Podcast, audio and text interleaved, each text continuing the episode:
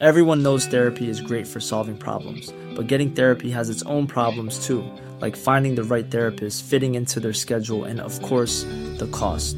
Well, BetterHelp can solve those problems. It's totally online and built around your schedule. It's surprisingly affordable too. Connect with a credentialed therapist by phone, video, or online chat, all from the comfort of your home. Visit betterhelp.com to learn more and save 10% on your first month. That's BetterHelp, H E L P. Heraldo Radio presenta Ringside con Eduardo Camarena, Alfredo Ruiz y Jorge Mile. Ahí está la derecha brutal para lograr el knockout. Lo tiene contra las cuerdas. Va por él. Y aquí le hizo daño. Puede irse hacia abajo. Escucha, vive y siente la pasión del boxeo con nosotros. Iniciamos.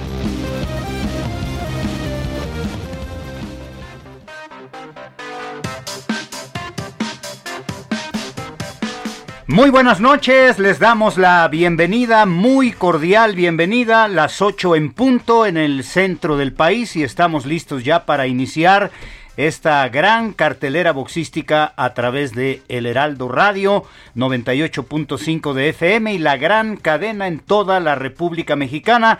Con el gusto de saludarlos todo el equipo, les damos la bienvenida. Jorge Mile, muy buenas noches. Saludos, mi querido Lalo Camarena. Gracias por estar acá con nosotros en Ringside, el, mujer, el mejor lugar para vivir el boxeo. Y hoy tenemos duelo de invictos.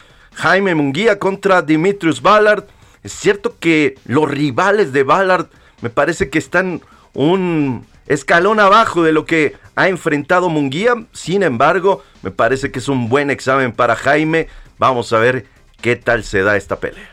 La pelea estelar de esta noche con la reaparición en su casa en esta ciudad de Tijuana de Jaime Munguía. Alfredo, muy buenas noches. Buenas noches, amable auditorio, con el gusto de saludarlos y darles la bienvenida al mejor lugar, Ringside de Heraldo Radio, para esta función en eh, la Monumental de Tijuana, una pelea, bueno, la cartelera está interesantísima, pero en el particular, en el caso de Munguía y de Ballard, siento que es un uh, examen profesional para, para los dos. Evidentemente con la trayectoria de Jaime Munguía, el mexicano, pues uno hace, eh, hace uno pronósticos con respecto a hasta dónde puede llegar este hombre que ya fue campeón del mundo y creo que va a ser un, un rival muy rocoso el caso del americano Ballard que también se está jugando el invicto. Entonces hoy tendremos la posibilidad tal vez de ver uno de esos pleitos memorables. Efectivamente duelo de invictos en esta contienda muy muy atractiva. Es la pelea estelar. Jaime Munguía contra Dimitrius Ballard William Cepeda, el famoso camarón de San Mateo Atenco, ahí donde fabrican los zapatos en San Mateo Atenco, va a enfrentar a Luis Ángel Viedas de Tijuana, una muy buena pelea, semifinal, y Diego Torres contra Jonathan Escobedo en esta cartelera que pues tiene otras peleas. Rafael Espinosa está en, en la cartelera. Incluso Areli Musiño. Hay, hay boxeo es, femenil ¿no? con la ex campeona mundial Areli Musiño. Pues sí, hay mucha, mucha actividad en esta gran cartelera en la Plaza de Toros, la Monumental de Tijuana. Sí, eh, me llama mucho la atención, por supuesto, ya hemos tenido el gusto de llevarles un par de peleas de, de Diego El Azabache Torres. Es un gran prospecto. Lo mismo que el camarón. Me parece que estos dos chavos le van a poner mucha eh, salsita, mucho sabor a este combate de, de, esta noche. Una cartelera, Lalo, Alfredo, que podría hacerse en Las Vegas, en el Madison, en Los Ángeles. La verdad es que no es cualquier cosa lo que vivirá la Monumental de Tijuana aquí a través del 98.5 en El Heraldo Radio. Sí, son las 6 de la tarde con 3 minutos en Tijuana, las 8 aquí en el centro del país. Eh, no hay mucha gente todavía en la Plaza de Toros. Ojalá que haya una buena entrada. Es un muy buen esfuerzo de la promotora Sanfer en copromoción con Golden Boy para presentar a estos boxeadores. Y pues ojalá, ojalá que haya una muy buena respuesta de la afición de Tijuana y que haya más gente que la que hubo ayer para ver a los Cholos, ¿no? En un partido que francamente fue insufrible, ¿no? Un bostezo ese partido ayer. Ay, hablando de otros temas, eh, no, el que estuvo terrible fue el de, el de Juárez, pero mejor no entremos en detalles, pero hay eh, expectación por este pleito porque bien dices, es eh, de llamar la atención que en este caso de la promotora de Oscar de la Hoya, junto con Sanfer, la monten en, en Tijuana, esperando el eco de los aficionados. Hace poco más de cuatro años que no pelea ahí Munguía. Y este pleito haciendo también un poquito el, pues el apunte de lo que señalaba Jorge Mille con respecto a que pudo haber sido en Las Vegas o en Nueva York, estaba también contemplada la posibilidad de que fuera en Maryland, en la casa de, de, eh, de Ballard, pero bueno, una lesión del norteamericano fue alargando, fue alargando la posibilidad y hasta ahora no es fácil, hace unas semanas platicábamos con la gente de, de, Sanford y nos decía el señor Beltrán, es, es complicado, ¿no? Entre la pandemia y lo que ustedes quieran, es complicado montar una cartelera y esta particularmente, pues se antoja. Es una cartelera con, eh, por lo menos en, en, el tema de la de semifondo y, y la estelar, de llamar la atención. Sí, bien equilibrada, está bien sustentada, ¿no? La, la, función con buen respaldo y, buenas peleas estelares. La última contienda que tuvo Jaime Munguía en Tijuana fue el 1 de julio del 2017. Noqueó en tres episodios a José Miguel López Medina en el Gran Hotel de Tijuana. Y pues nada más, desde entonces no ha peleado en su tierra. Este muchacho de la colonia Salvatierra, una colonia muy popular aquí en esta ciudad de Tijuana. Vamos a verlo en su reaparición. Eh, gente que estuvo ayer en el pesaje me hizo el favor de reportarme. Pues que sí sufrió para, para dar el peso. Munguía se sintió mal al final. Este, sí, como que se desmayó, perdió ahí momentáneamente la verticalidad, este, con náuseas. No se veía bien a Jaime Munguía. Eh, está en peso medio, ¿no? Él era campeón de los Super Welters, asciende a esta división precisamente porque ya no le daba la categoría Super Welter y pues eh, parece que, hubo algo, un descuido, algo sucedió, el caso es que pues, no es lo ideal que un boxeador suba a la báscula, eh, yo vi el pesaje en vivo y no, no se vio absolutamente nada, pero después ya caminando hacia la salida, Dicen que sí, gente que estuvo ahí, buen, buenos amigos que estuvieron ahí, reportan que pues no, no, no se veía bien a Jaime Munguía. Se habrá recuperado, le va a cobrar factura esto, tiene problemas para dar el peso medio, ¿qué es lo que sucedió? Pues el tiempo nos dirá qué fue lo que pasó con Jaime Munguía. Eh, él mismo hace una publicación diciendo no crean lo que ven en redes sociales, estoy muy bien, etcétera. Y me parece que él cumple con esa parte, ¿no? Pero sí es cierto que, no se le vio bien eh, durante el pesaje. Me parece que, que, es una categoría que ya no le va a resultar a Jaime. Tendrá que acceder a, los supermedios. Eh, lo conocemos eh, personalmente a Munguía y es un chavo alto que tiene una caja torácica bastante amplia. Me parece que, que sí, ya, ya va a ser muy complicado que, que le dé para eh, este peso para eh, la categoría de los medianos. Sin embargo, oye, es, es una muy buena prueba.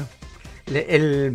la semana anterior, cuando cierra preparación en el Otomí, hay una serie de gráficas en donde se ve espectacular el trabajo físico, ¿no? Y bueno, pues lo que hizo también de la mano del terrible Morales.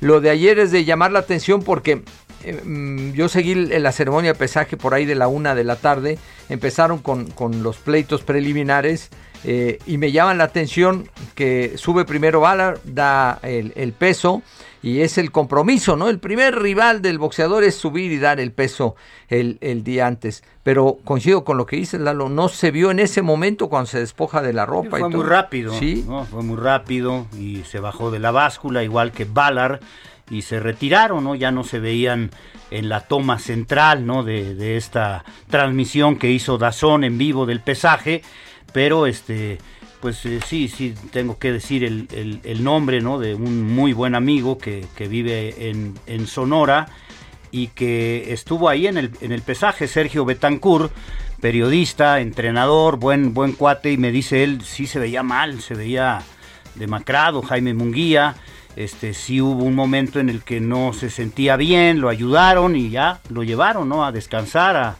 a rehidratarse, a tratar de pues de recuperarse y no es una buena señal, ¿no? Evidentemente no es una buena señal, no es lo ideal para un boxeador y por más que tenga 30 horas de recuperación, pues eh, el, problema es eh, en qué condiciones subiría, ¿no? De velocidad, de dinámica, este, la profusión de golpes, cómo va a ser, si le aguantaría el gas, ¿no? Para, para llegar a los 12 rounds que está pactada la pelea, pues lo sabremos. ¿Sabes quién más regresa esta noche al cuadrilátero? Regresa Chepo Reynoso como entrenador, por supuesto. Así que bueno, acá vamos a tener ya la presentación. La esquina azul de Manila en las Filipinas, The Demolition Man Ali Laurel.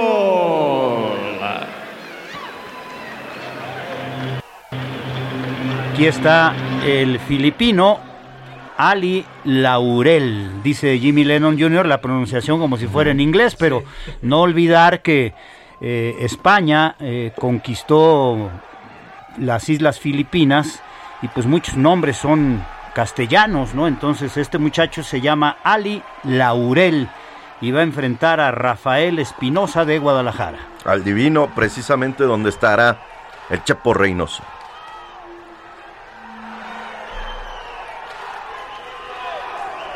Haciendo su arribo, haciendo su arribo ya a este escenario el de Filipinas.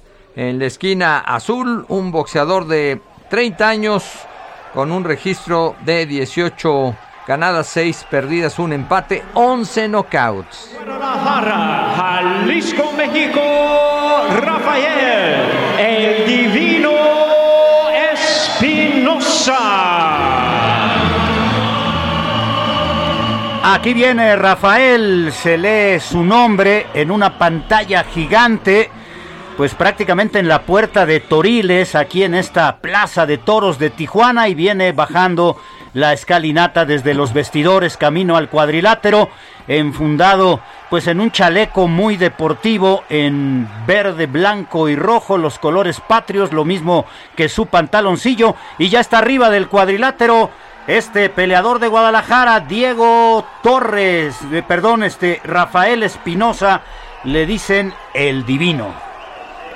El divino que marcha invicto, 17 peleas ganadas, 14 de ellas por la vía del knockout.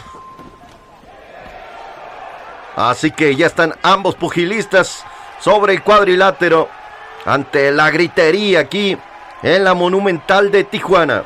Uh, gentlemen, good evening and welcome. Y a todos mis amigos mexicanos, bienvenidos, aficionados al box, a la Plaza Monumental en Tijuana, Baja California, México. Tenemos una gran noche del boxeo. We have a big night of action coming away, brought to you by for Boxing and Golden Boy Promotions, sponsored by Bet Online, Calimax, Arias, and Farmacias Roma. Introducing our judges, scoring from ringside, presentando a los jueces Carlos Flores, Max Zuniga, y Benjamin Rendon. Introducing our referee in charge, referee Fernando Renteria. All right, fans, here we go. Featherweights in the ring. We're scheduled 10 rounds of boxing. Bien, amigos. 10 asaltos en pesos pluma. Introducing you first on my right, fighting out of the blue corner, wearing blue trunks, he weighed in at 126 pounds. Presentando la esquina azul, pesando 126 libras. His record 18 wins, 6 losses, 1 draw, with 11 wins coming by way of knockout. Con un récord de 18 victorias, 6 derrotas y un empate, tiene 11 ganadas por la vía del knockout de Manila en las Filipinas. Here is the crafty southpaw featherweight known as the Demolition Man, presentando a Ali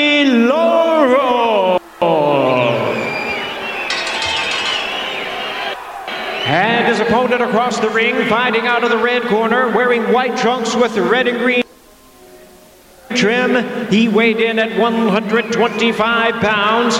Y su oponente, la esquina roja, pesando 125 libras. He is undefeated in his campaign in the ring with a record of 17 wins, no losses, 14 wins coming by way of knockout. Tiene un récord de 17 victorias derrota, con 14 ganadas por la vía del knockout de Guadalajara, Jalisco, México. Here's the undefeated featherweight contender.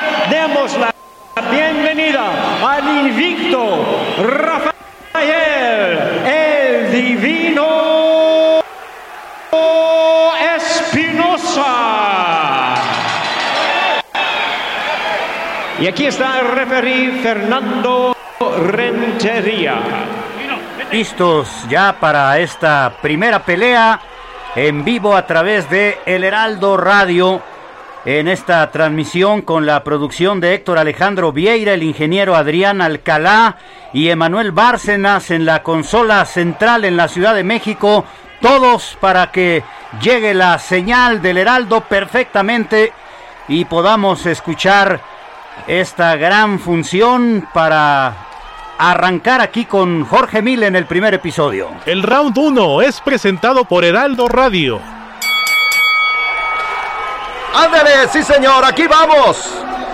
México contra las Filipinas. ¿Cuántas veces se ha dado este pleito entre México y las Filipinas? Ahora con Ali Laurel en pantaloncillo azul chaparrito, mucho más alto, el divino Rafael Espinosa de Guadalajara, Jalisco, largo de brazos, trata de asestar desde el inicio el jab y así lo hace, lanzándolo en dos y tres ocasiones, siendo obviamente el que va al ataque el mexicano entre un Laurel, el de Filipinas, un tanque chaparrito con el físico bien formado. Oh, cuidado ahí.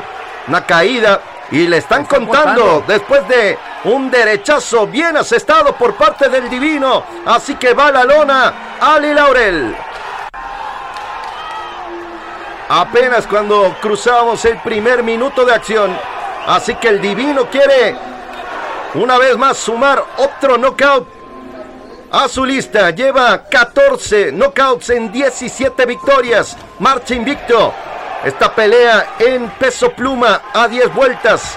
Y con esto me parece que no vamos a llegar Lalo Camarena porque el divino se está viendo igual. Va la lona otra vez y le cuentan. Después de un izquierdazo, pero de efecto muy retardado Damas y caballeros, esto se acabó.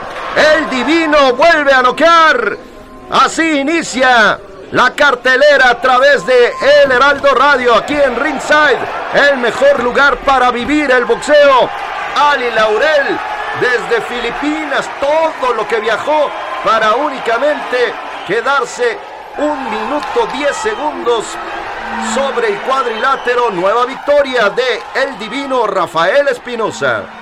Qué manera de recibir golpes del filipino. Si había duda del primer derechazo que pone en la lona a Laurel, después le conecta uno con la izquierda y ahí se terminó la historia. Bien dices, Jorge, hasta de efecto retardado, ¿no? Y da la impresión de que no estaba en, en, en sí el muchacho, porque pues se pierde y le ponen un banquito, ya está la asistencia médica, pero el muchacho estaba en otra, en otra pelea. ¿eh? Le dio un recto de izquierda a la cabeza. No parece un golpe tan contundente, no parece un golpe para noquear, pero se va a la lona, ¿no? Dando la impresión, así a la distancia, de que pues no quería pelear el filipino, ¿no? Con muy poco logra la victoria para noquearlo el mexicano Rafael Espinosa. No, no, no dio batalla. Eh, desconcertante la actitud de este filipino. Primero un derechazo y luego termina la pelea con un recto de izquierda a la cabeza que no parecía un golpe de nocaut. Sí, muy desconcertante la actuación. Un minuto y segundos nada más. Sí, sí. No, no le supo ni a Melón a este divino que bueno, pues pasa a formar parte de el eh, récord ahora con 15 knockouts. Se comió un derechazo, parecía un patinón en ese momento, pero ya después el muchacho totalmente descompuesto con la guardia ni siquiera arriba recibe ese recto de izquierda y el efecto es retardado. Sí, primero lo conecta con un gancho al hígado y eso me parece que le, le, le viene muy mal al, al, al, filipino porque creo que ahí le resta completamente toda la fuerza. Después, como definía Eduardo Camarena, ese derechazo en donde toca la cabeza, Sí, sí, pero sí. no parecía un golpe con tal potencia como para eh, que se fuera a la lona. Bueno, así la historia entre México y Filipinas. Así inicia esta cartelera desde la Monumental de Tijuana. 37 segundos en el primer round with a time of 1 minute 37 seconds. In round number 1 a referee in charge reaches the count of 10 el ganador por knockout el invicto Rafael el divino Espinosa Pues se acaba la pelea por nocaut al minuto con 37 segundos del primer episodio. Triunfo rapidísimo en el mismísimo primer round para Rafael Espinosa de Guadalajara. Ya son 15 knockouts en 18 victorias. Vamos al corte rapidísimo. Aquí estamos en vivo en el Heraldo Radio en esta gran cartelera desde Tijuana, Baja California. Esto es Ringside por el Heraldo Radio. Regresamos, Ringside por el Heraldo Radio. Pues no es el mejor negocio para un promotor traer, como decía Jorge Mille, a un filipino, pues lo que vale el viaje y, y- y trae dos, vi que traía dos filipinos en su esquina, tres viajes Filipinas-México con pandemia, con restricciones tan importantes, ¿no? Para viajar y, y pues se acabó en el primer round, un minuto y 37 segundos. Pero además una manera muy extraña porque la primera vez que visita la lona da la impresión de que abre el compás, el muchacho eh, es eh, de guardia contraria, abre el compás, se le patina un poquito el, el pie y ahí recibe el eh, golpe de izquierda. Se va hacia adelante, le, le- dan el conteo, le pide el referee Rentería que levante los brazos, vuelve a intentar ir hacia el frente y en ese afán abre muchísimo la guardia y con el recto, como ya bien nos platicaba Lalo Camarena, da la impresión de que es un golpe de counter. Cuando el muchacho va hacia el frente, se encuentra con el puño izquierdo del divino y ahí pues inmediatamente pierde total la vertical. Después me llama la atención porque la gente que lo asiste lo, eh, trata de levantar, sube una eh, persona del área médica, le pone en un banquito y el muchacho, el muchacho no regresaba, no, no, no sé, una, una situación muy eh, complicada, pensando en toda la preparación que habrá tenido este joven Ali Laurel, que pues el, el pleito que entrega es de apenas un minuto con 37 segundos, y bueno, pues va a la contabilidad su séptima derrota. Caray, pues sí, sí, desconcertante, ¿no? Totalmente la actuación de este muchacho que llega con 11 knockouts en 18 triunfos en el papel, pues lucía un, rival de, de respeto para Rafael Espinosa, pero pues como se dice en el boxeo no le supo ni a melón al tapatío Rafael Espinosa el divino, que logra su knockout número 15 en el boxeo profesional. Así es, así que tendremos entonces ahora Diego Torres el Azabache frente a Jonathan Escobedo o la oportunidad también de, de ver a Argi Cortés en contra de Mario Andrade. Argi Cortés es entrenado por Nacho Beristain, pero todavía tenemos que esperar para ver si la venta, porque terminó muy, muy temprano ¿no? la, la pelea del divino y es cuando pueden aparecer estos jóvenes que están ahí en el semifondo, digamos, para subir al cuadrilátero. Incluso la, la oportunidad de ver a Arely Musin. Pues a ver, a ver qué programan en este momento porque se acabó tan rápido que pues hay que modificar la planeación de la cartelera para darle al público pues las mejores peleas y sí, esto terminó muy muy pronto y es una pues una victoria temprana para Rafael Espinosa, este muchacho de Guadalajara, Jalisco, en esta plaza de toros donde pues ha, habido peleas muy muy importantes. El travieso Arce peleó muchas veces aquí.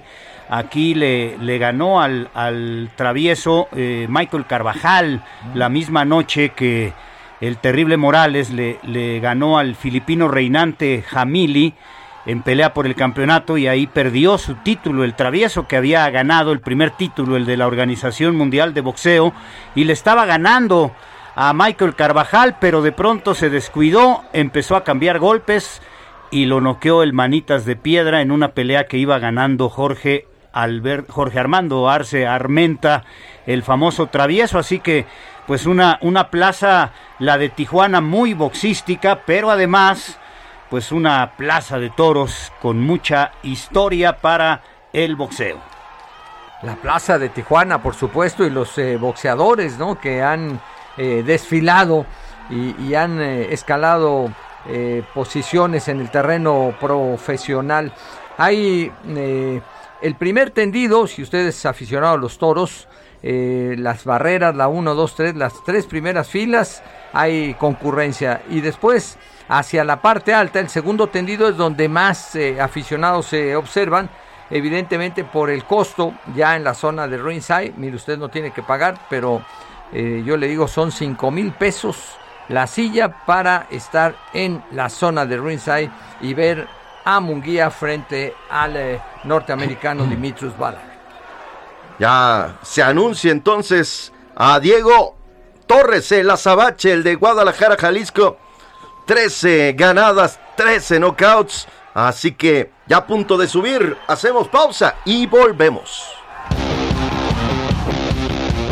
Esto es Ringside por el Heraldo Radio. Heraldo Radio 98.5 FM, una estación de Heraldo Media Group, transmitiendo desde Avenida Insurgente Sur 1271, Torre Carrachi, con 100.000 watts de potencia radiada el narco, el cocinero, la buchona, el dealer, la mula. ¡Lotería! No importa qué droga química te metas, todas están hechas con veneno y de todas formas te destruyes. Si necesitas ayuda, llama a la línea de la vida, 800-911-2000. Para vivir feliz, no necesitas meterte nada. Heraldo Radio 98.5 FM. Regresamos, Ringside, por el Heraldo Radio. Pues ya están listos los boxeadores para escalar este cuadrilátero aquí en la Plaza de Toros de Tijuana, Baja California. Eh, este estado ha tenido 15 campeones mundiales, uno de ellos, por supuesto, Jaime Munguía. Y, de estos 15 campeones mundiales de Baja California, 10 de Tijuana y 5 de Mexicali. Así que una plaza muy, muy tradicional para el boxeo. Aquí ha habido peleas de título mundial muy importantes a lo largo de la historia en el estado de Baja California. Aquí se coronó Pipino Cuevas en Mexicali, la vecina Mexicali. Y ya está en el cuadrilátero Jonathan Escobedo, este chamaco que viene para enfrentar a Diego Torres el Azabache, también de Guadalajara, Jalisco, el joven Escobedo. Sí, que Ahora entrando a la esquina roja de Zapopan, Jalisco, México, Diego Azabache Torres. Aquí viene, ahí está al frente de esta pantalla gigante en la puerta de Toriles y viene caminando con una indumentaria muy deportiva en color rojo, predominando el rojo en el uniforme de Diego Torres y pues sí, el azabache y recordamos a Mario Martínez, el azabache que fuera el rival de Julio César Chávez en la primera coronación de Julio César el 13 de septiembre de 1984 en Los Ángeles. Mario el Azabache Martínez, pues su tocayo de, de apodo Diego está listo para pelear esta noche. Es un auténtico espectáculo este joven. Tiene una gran pegada, tiene buen boxeo, buena defensa. Es una joyita que se encontró por ahí el promotor Giver López. Y enfrente estará, por supuesto, Jonathan Escobedo, entrenado por Chepo Reynoso. Patrocinadores Calimax, Aries and Farmacias Roma. Introducing our judges scoring this bout from ringside, presentando a los jueces Carlos Flores, Carlos de la Rocha y Max Zúñiga.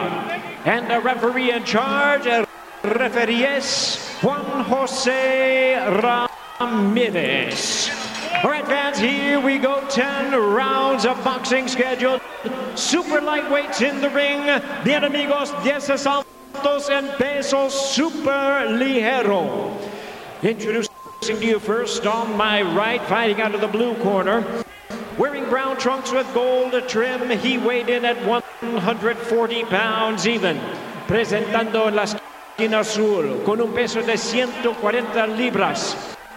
His record eight wins, two losses, one draw, with two wins coming by way of knockout. Su récord profesional, ocho victorias, dos derrotas y un empate con dos ganadas por la vía del knockout de Zapopan, Jalisco, México. Introducing Jonathan Perita Escobedo. And his opponent across the ring, fighting out of the red corner, wearing red trunks with silver trim. He weighed in at the same as his opponent, 140 pounds even. Y su oponente en la esquina roja, pesando 140 libras. He is undefeated in his campaign with a record of 13 wins, no losses. All 13 wins coming by way of knockout. Tiene récord de 13 victorias sin derrota, con 13 ganadas por la vía del knockout. Ladies and gentlemen, please welcome the undefeated knockout artist. Demos la bienvenida al noqueador invicto de Zapopan, Jalisco, México, Diego Azabache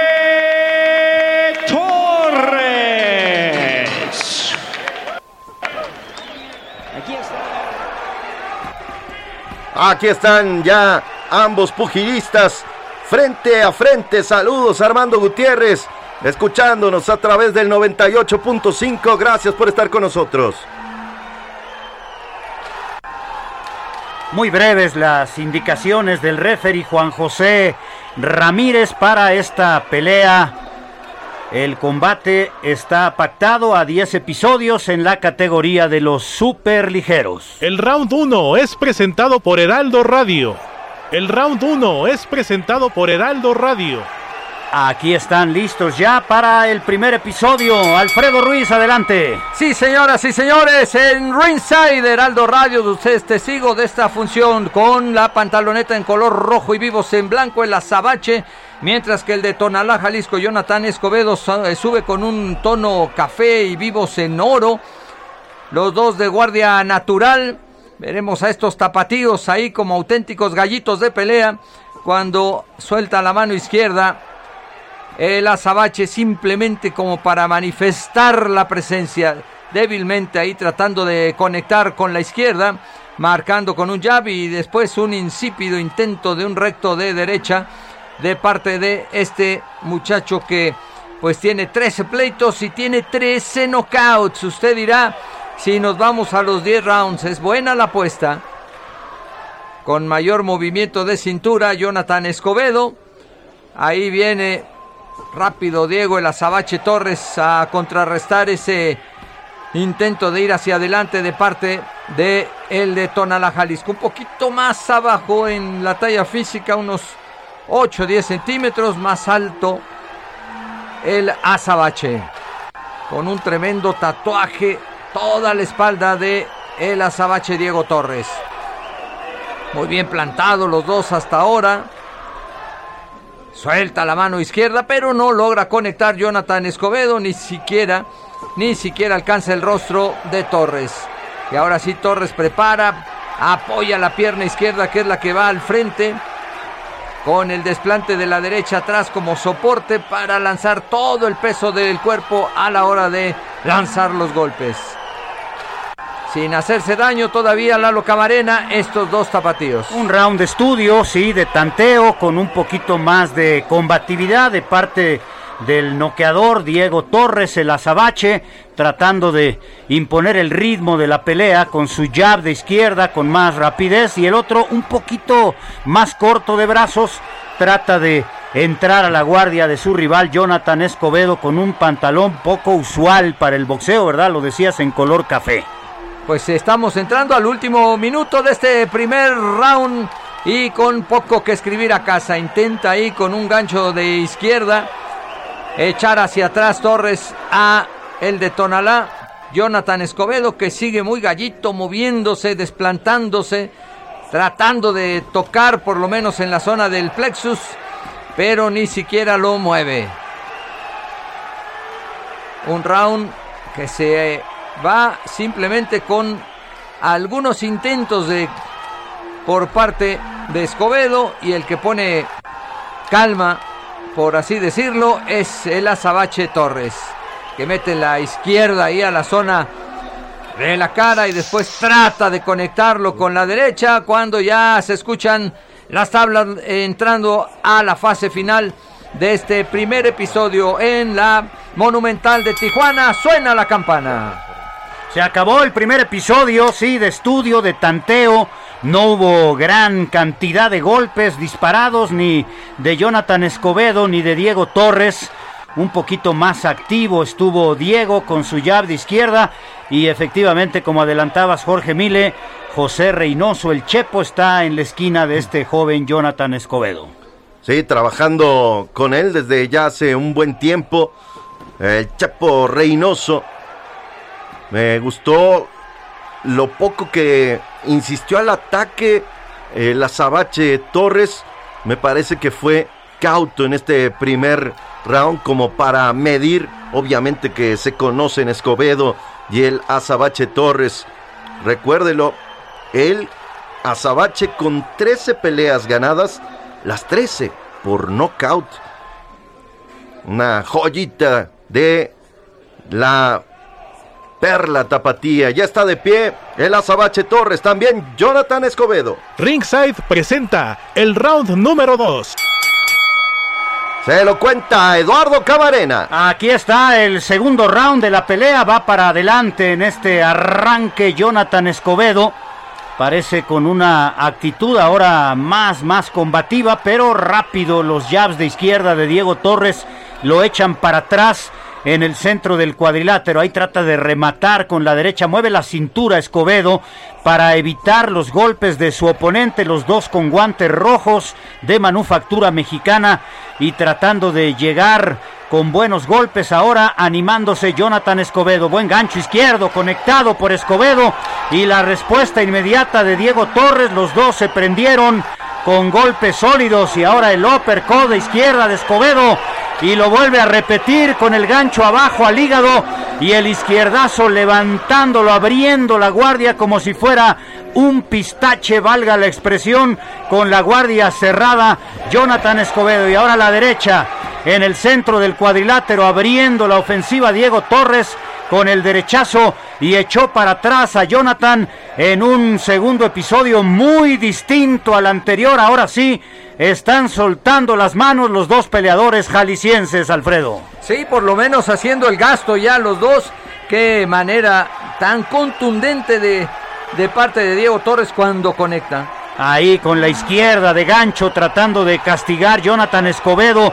A su oponente, mueve la cintura, intenta ponerlo ahí contra las cuerdas, pero se mueve hábilmente Torres con su jab de izquierda, juguetea con él, simplemente lo mantiene lejos y caminando correctamente para meter un uppercut de derecha a la punta de la barba de Jonathan Escobedo. Entre golpe y el impacto que quedó en el guante. No fue tan duro el impacto de parte de Diego Torres, pero mostrando buena técnica en la ejecución de sus golpes este peleador de Guadalajara, Jalisco. Un minuto para que acabe el segundo, Jorge Mile. Tiene muy buenas hechuras Diego Torres, me parece que ya está entrando en ritmo y en distancia. Y la respuesta de Jonathan Escobedo, muy combativo, muy valiente, los dos de Guadalajara y tratando de meter las manos ahora, Diego Torres tratando de meter el derechazo y ahora con gancho izquierdo, recto de izquierda y el uppercut de zurda en una muy buena maniobra, con rapidez, con buena puntería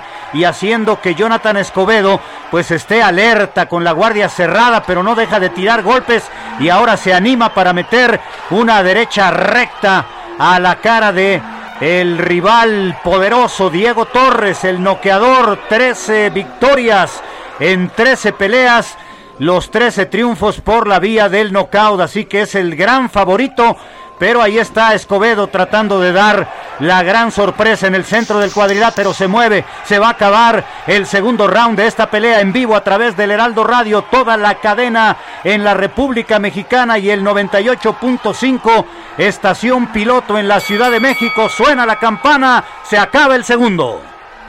Mucho mejor round, ¿no? Para, para Diego, me parece que, como decíamos, empieza a tomar ritmo, entra a la distancia no deja llegar a Escobedo y Escobedo se empieza a desesperar porque le empiezan a caer los golpes a diestra y siniestra por parte de Diego El Azabache Torres. Un saludo a Efren Rodríguez de San Luis Potosí y nos está escuchando en Virginia, en Richmond, Virginia, en los Estados Unidos. Está viendo la transmisión que está narrada en inglés ahí en Estados Unidos por la cadena Dazón y, nos está escuchando. Le agradecemos muchísimo la deferencia y, gracias a Efren por seguirnos aquí en Ringside en esta transmisión internacional. Pues con el gusto de saludar a todos los paisanos del otro lado del río Bravo, unas enchiladas potosinas para esa mesa.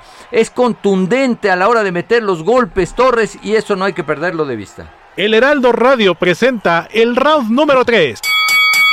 Adelante, Jorge Mile. Ándale, sí, señor. Vámonos con Diego El Azabache Torres en contra de Jonathan Escobedo. Ambos pugilistas de la perla tapatía. Entra el azabache con dos jabs como un auténtico látigo rápido sobre el rostro de Escobedo que simplemente aguanta el vendaval. Vuelve otra vez Torres con la misma dosis, izquierda en dos ocasiones y simplemente pinta a la derecha la cincela sobre el rostro de su oponente, Jonathan Escobedo.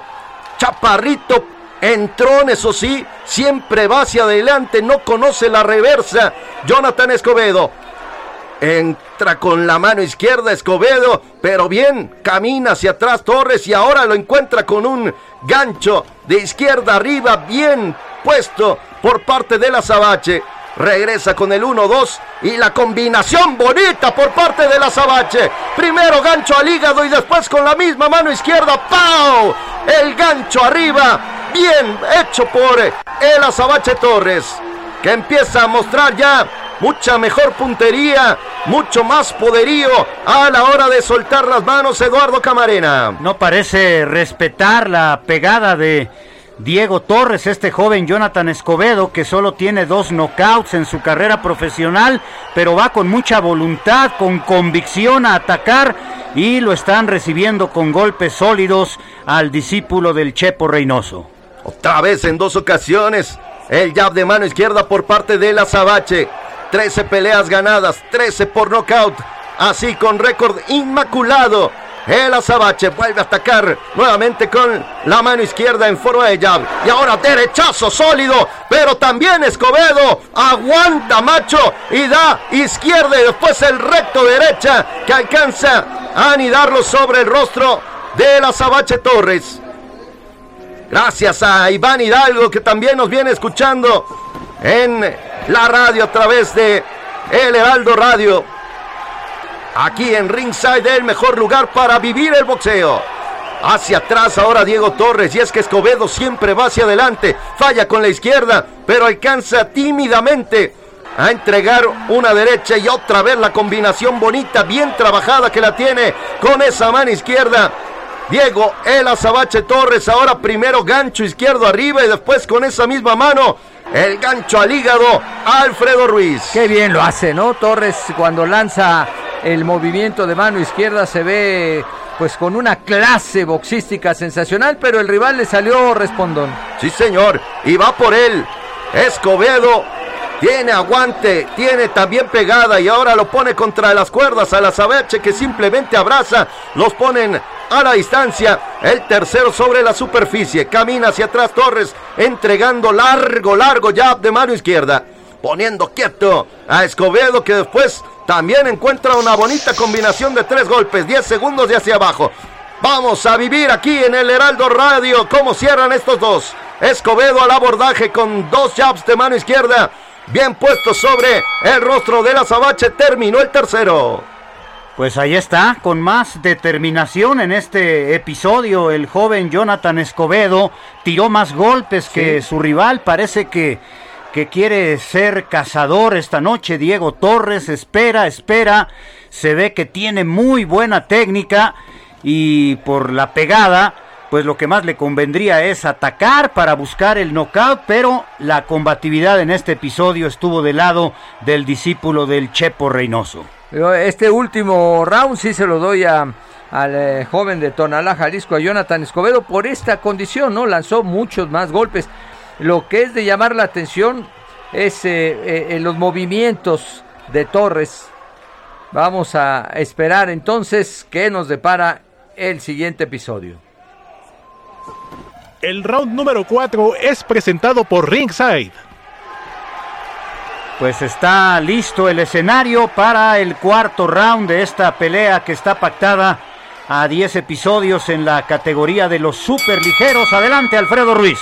Sí, señoras y señores, aquí en Ringside usted es testigo de lo que sucede en la monumental de Tijuana. Se le cayó el protector bucal a Torres, se detiene entonces el cronómetro para que lo enjuaguen ahí sus eh, asistentes en la esquina y box al centro del cuadrilátero con rojo y blanco el azabache con este atuendo poco común, el de Tonalá, Jonathan Orozco, con este movimiento tan particular en cuanto a la cintura se refiere, cerradito de guardias y pisando hacia adelante, ya se dio cuenta cómo puede ir por su adversario y esperando entonces Torres el momento para soltar la dinamita que trae en los puños.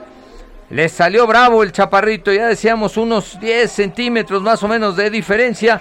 Ahí mete Torres ahora la mano izquierda en forma de jab para echar atrás y terminar con la iniciativa que ha tomado Escobedo.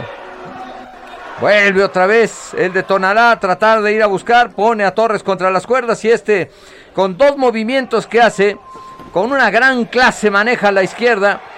Primero toca arriba y después abajo y ahí parecería que echa hacia atrás a su rival. Ya se le ve un poco inflamado el eh, pómulo izquierdo a Escobedo por la cantidad de contactos que ha tenido precisamente en esa acción que domina Diego Torres. Con eh, buenos movimientos, pero pues lo que platicaba Jorge Mile en el round anterior, Jorge, este chamaco está haciendo pasar malos momentos a Torres. Me parece que Torres está escribiendo la historia con esa mano izquierda, por eso tan dañado el pómulo derecho de Escobedo, que ya tiene ahí huellas de la batalla. Ya se nota el poderío ahí, busca con un upper que no alcanza Torres a conectar. Pero esto puede terminar en cuanto Torres deposite uno de esos bombazos que han hecho historia en su breve carrera. 13 pleitos, 13 knockouts.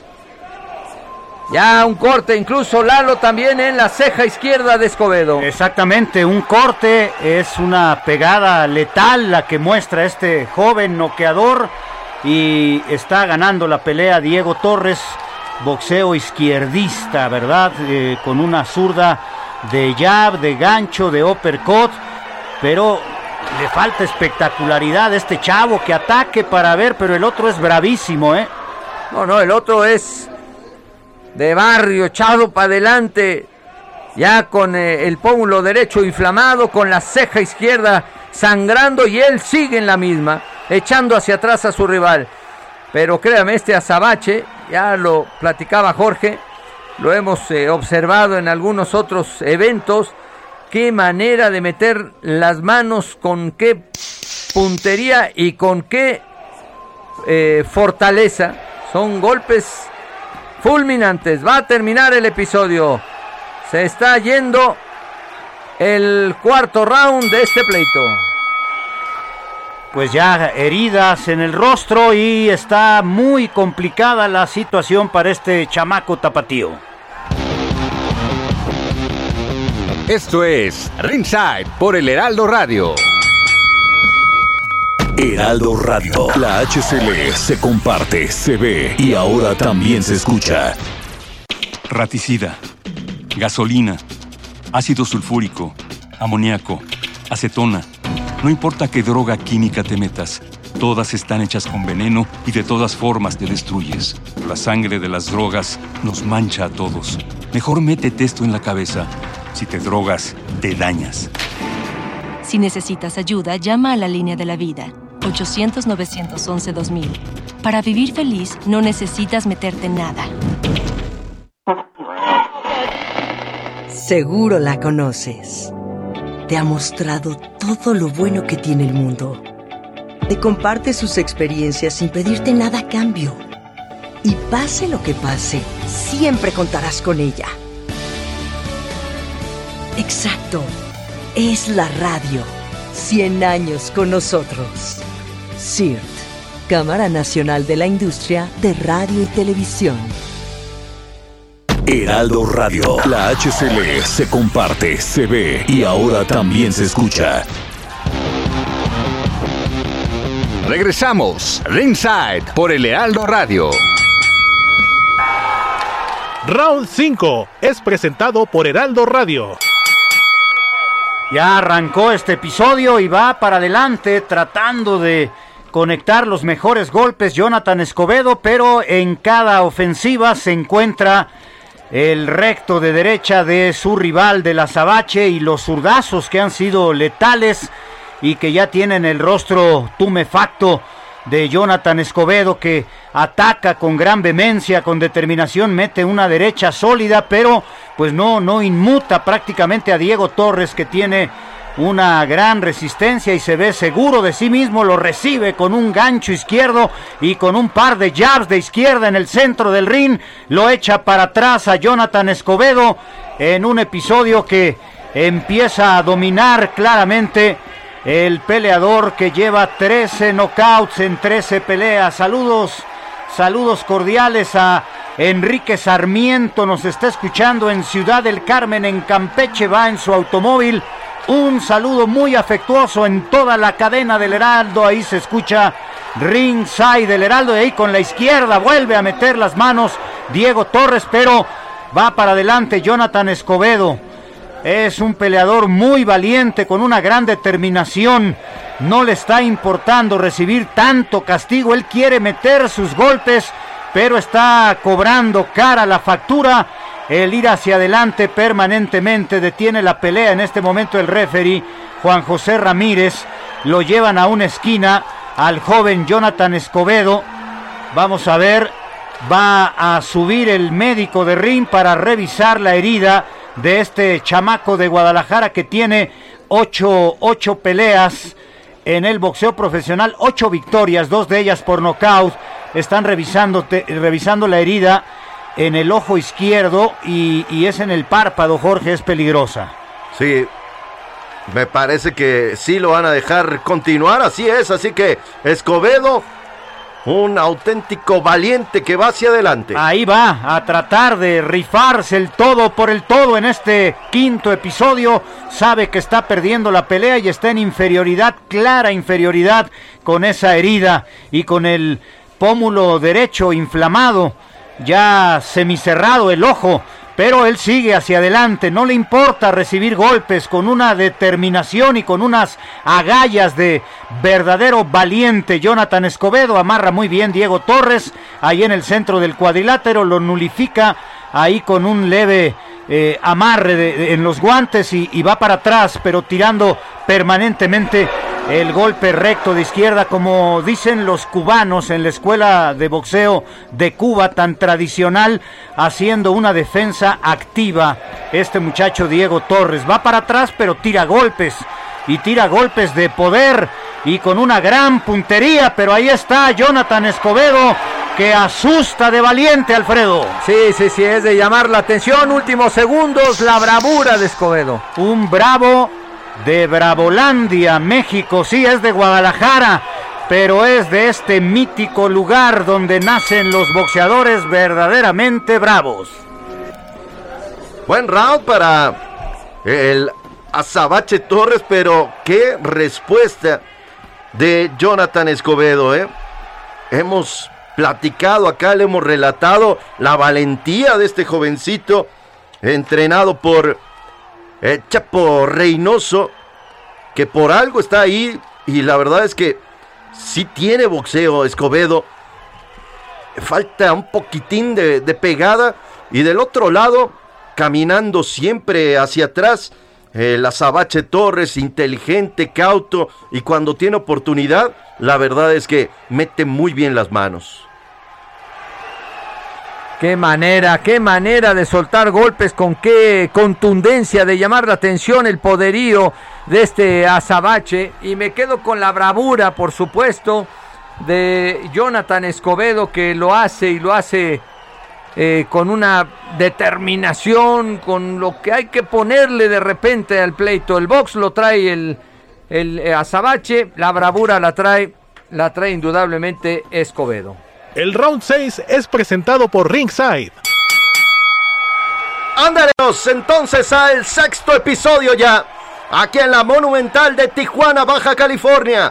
Diego El Azabache Torres, el invicto. Lanzando la mano izquierda en forma de jab. Ya muy eh, lacerado el rostro de Jonathan Escobedo, pero no conoce otra más que ir hacia adelante. Y entrega bonita mano izquierda también Escobedo. Le castigan ahora en la zona hepática, el gancho al hígado. Bien trabajado por parte de el Azabache Torres, que vuelve a tomar distancia. Una vez más lanza el jab. Bonito movimiento de cintura para que se vaya la derecha de Escobedo. Simplemente no llega a ningún lado y ahí en corto izquierda y después el gancho de derecha. Bien aterrizado por parte de eh, Diego El Azabache Torres. Vuelve a tomar distancia, camina hacia atrás, mueve la cintura, hace fallar los dos envíos de Escobedo y después ¡Pau! Conecta recto de derecha por parte del Azabache. El invicto, el rostro de Escobedo ya lacerado, con sangre en la ceja izquierda, con también el pómulo derecho muy inflamado. Así que esto no está cambiando. Hay un resbalón ahí por parte de el Azabache. Simplemente le limpian los guantes. Le pide el tercero sobre la superficie que sequen bien esa zona.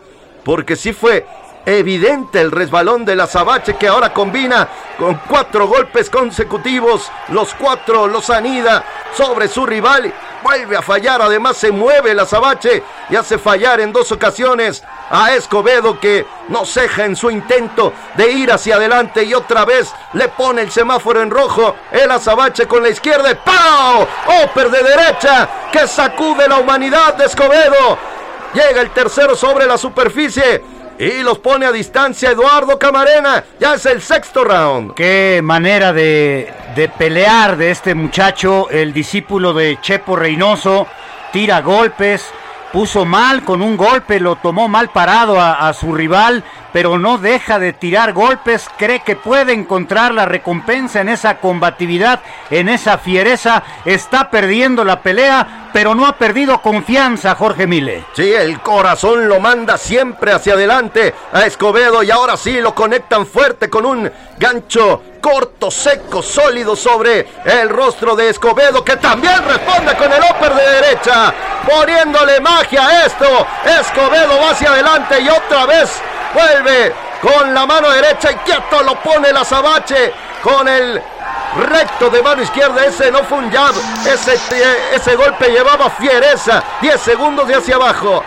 Aquí vivimos cómo cierran estos dos, izquierda y derecha de la Sabache. ¿Y qué cree? Escobedo va hacia adelante. Así termina el round. Es un eh, auténtico kamikaze este muchacho de Tonalá, Jalisco. Ha recibido golpes. Mire que todas las heridas son peligrosas, pero la que trae ahí en la ceja izquierda es producto de un golpe, no es de un cabezazo que luego las estrellas se estrella ahí y se florea y eso lo hace todavía con mayor riesgo.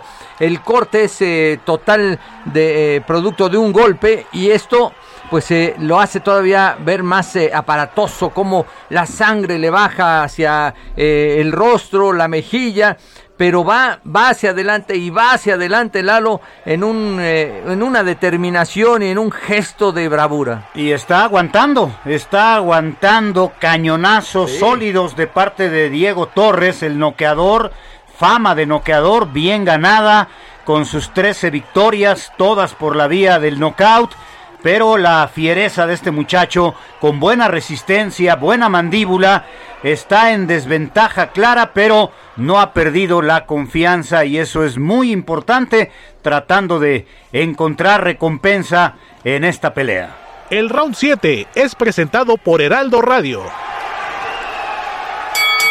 Aquí está la campana que los llama a combate, una pelea de verdaderos bravos ahí en el cuadrilátero, tanto Diego Torres como Jonathan Escobedo, más técnica, mucho más calidad, por supuesto, de parte de este peleador de, de Guadalajara, el Azabache con 13 victorias y 13 knockouts, pero va para adelante Jonathan Escobedo, ataca con la derecha, se siente cómodo al momento de ir al frente moviendo la cintura, cierra la guardia para evitar los golpes, pero es tan hábil Diego Torres y tiene tan buena la puntería que cuando no es con el recto de izquierda mete los uppercuts, pero todos los acierta prácticamente al rostro de Jonathan Escobedo que va hacia el frente moviéndose ahí con cierta agilidad para evitar algún golpe más de parte de su adversario, no lo consigue, pero él conecta derecha e izquierda a la cara de este muchacho Diego Torres que se ve muy confiado, se ve por momentos demasiado confiado, Jorge. Sí, creo que si acelerara un poquito, si fuera hacia adelante, el azabache podría culminar esto a pesar de lo valiente que es Escobedo. Y ahí está, un hilillo de sangre eh, le, le, llena prácticamente toda la mejilla izquierda, sangrando por la ceja el joven Jonathan Escobedo, pero no deja de tirar golpes en una demostración de valor, de dignidad, de una valentía indómita de parte de este joven Escobedo que va para adelante pero recibe golpes y ahora él conecta la derecha sólida a la cara de Diego Torres y Diego perfila los golpes, encuentra el ángulo perfecto para meter la izquierda, va para atrás y vuelve a meter el zurdazo sobre la cara, sobre el pómulo derecho de su vecino de Guadalajara, Jalisco,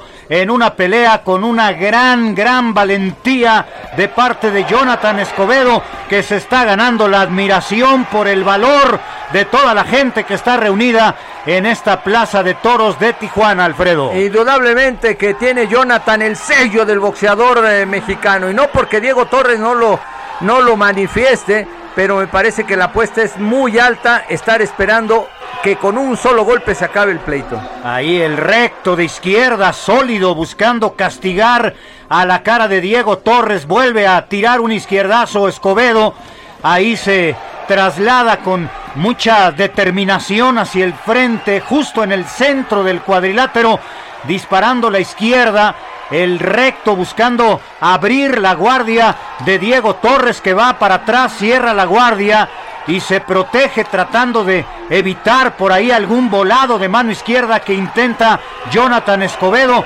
Y me parece excesivamente confiado Diego Torres que pues no, no suelta tantos golpes y cuando lo hace se ve tan dominante que está muy cerca un knockout técnico pero le falta más cantidad de golpes. Si tirara en la proporción de su rival, esto ya se habría acabado. Sí, lo, lo, que platicábamos, un poquito más de ímpetu hacia adelante por parte de la Sabache, y esto ya sería historia. ¿eh? Y ahí va, valiente Jonathan Escobedo, ganándose el aplauso de la gente que va a terminar el séptimo round y le pueden parar la pelea. Está sangrando ya abundantemente del, pomo, del párpado izquierdo y con el ojo derecho prácticamente cerrado.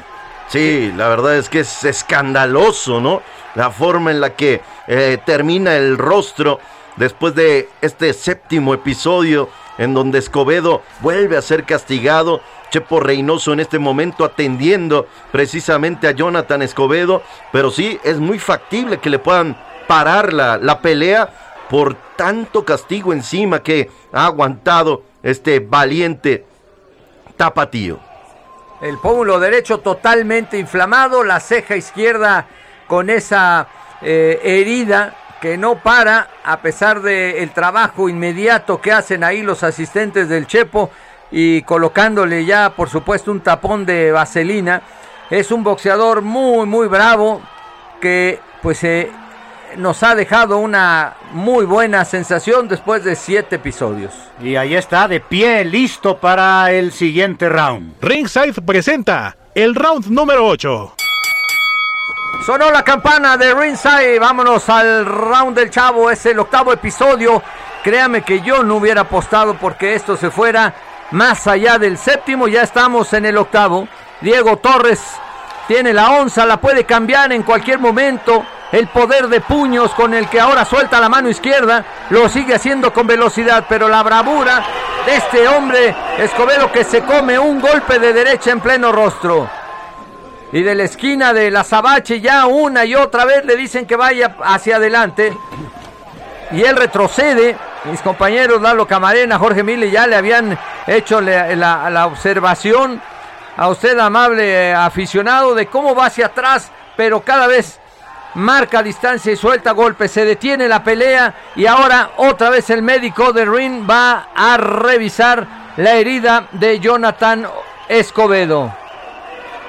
Voltean a ver a José Juan Ramírez. Le pregunta el médico al muchacho cómo está. Pero no tiene que preguntarle cómo está. Si no es el referee para ver si sigue o, no, o no sigue. sí. Él tiene que evaluar la gravedad de la herida. ¿Y qué cree? Sigue, sí, está ahí arriba. eh. Jonathan Escobedo otra vez soltando la candela y lo hace de mano derecha, retrocediendo a la Sabache, pero pues en lo dicho, va hacia atrás y suelta a la derecha, y va hacia atrás y suelta a la izquierda, y lo hace en dos tiempos, y marca distancia y marca diferencia. Ahora con un par de ganchos, se sacude a Jonathan, el rostro totalmente limpio, se le cae otra vez el protector bucal a la Sabache. Así de que se vuelve a detener el compromiso cuando falta poquito más de un minuto y 50 segundos de este octavo, octavo episodio. Ahí el referee los llama al centro del cuadrilátero, box de nueva cuenta, la mano izquierda poderosa de parte de Torres. Y no se vaya usted porque tenemos todavía, sí, al camarón Cepeda y por supuesto el pleito estelar entre Munguía y Ballard.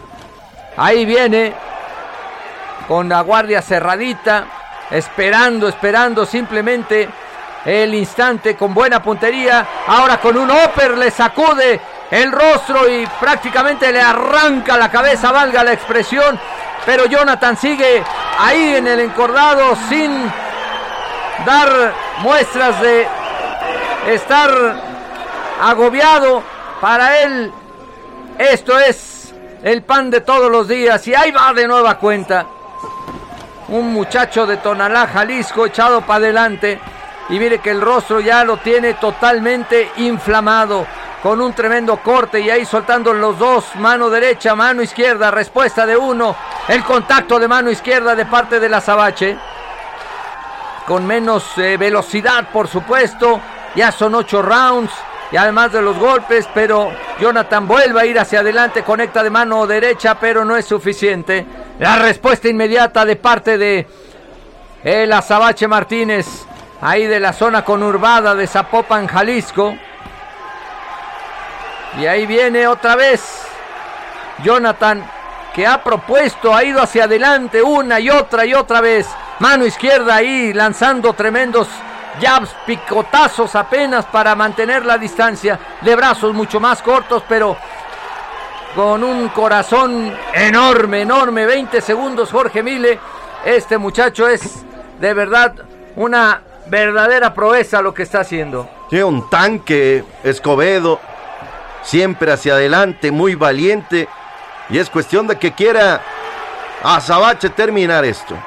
Segundo solamente, segundo solamente para terminar con el octavo episodio, mano derecha. Voltea el rostro el azabache, pero no, nada es suficiente.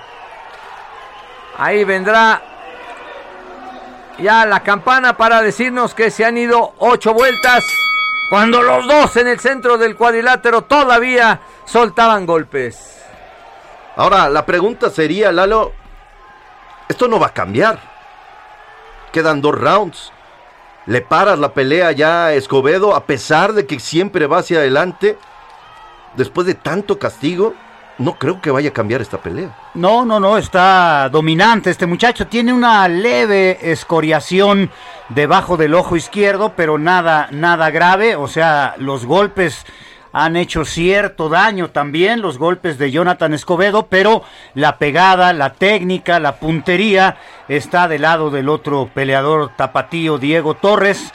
Pues eh, si lo dejaron los, los médicos seguir y en la esquina consideran que puede seguir, pues creerán que, que con un golpe puede noquear, pero pues lleva dos knockouts en su carrera. Yo francamente creo que ya es demasiado castigo. Sí, sí, yo concuerdo contigo.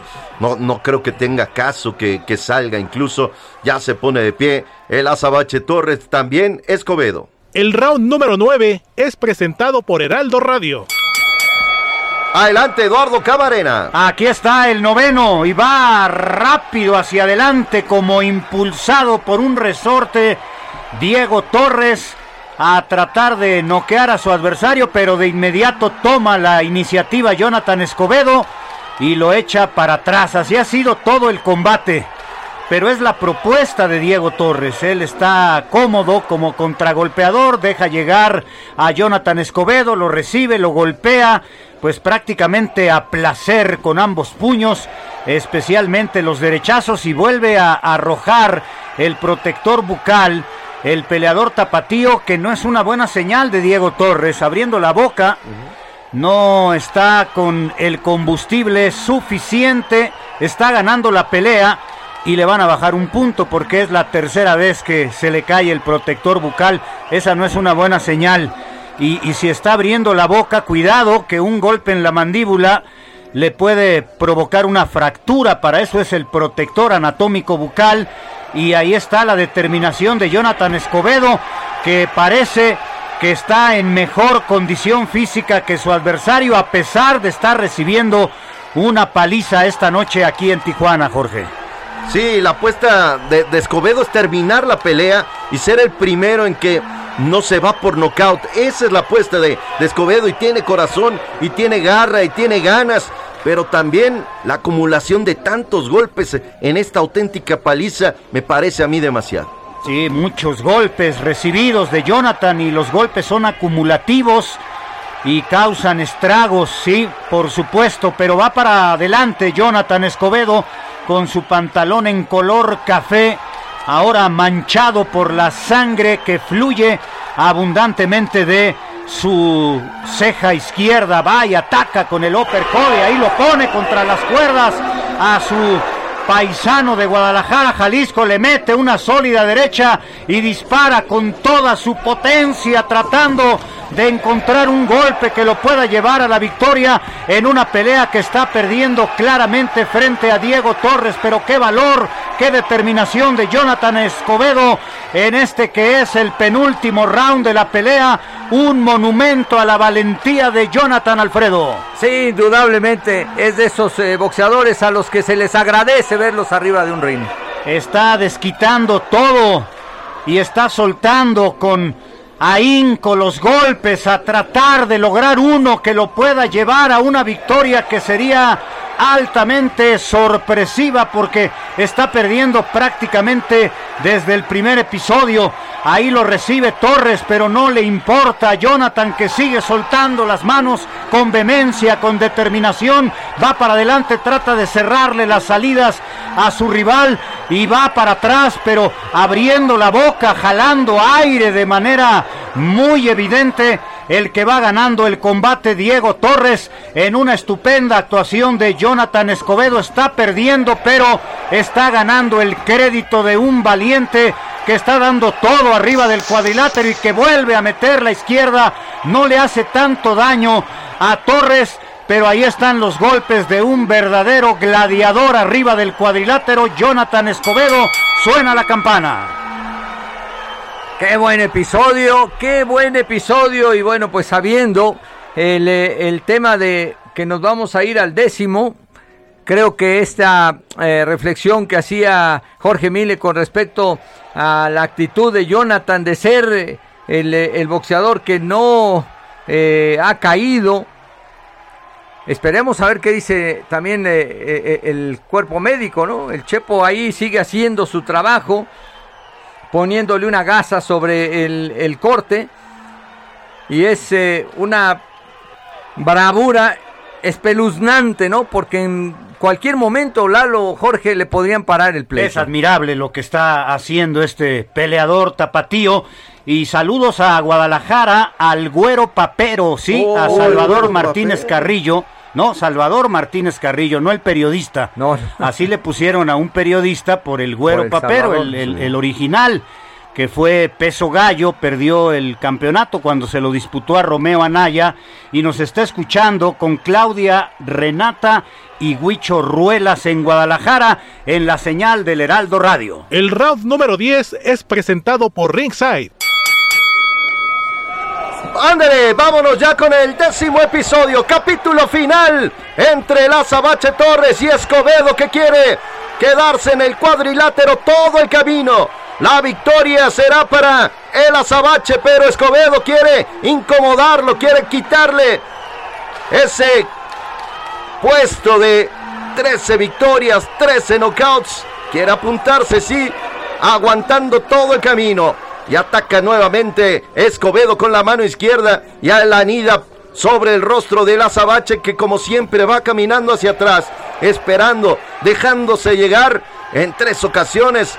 El jab únicamente en una puede anidar el golpe. Escobedo aguanta ahora el Azabache que jala aire dramáticamente por la boca.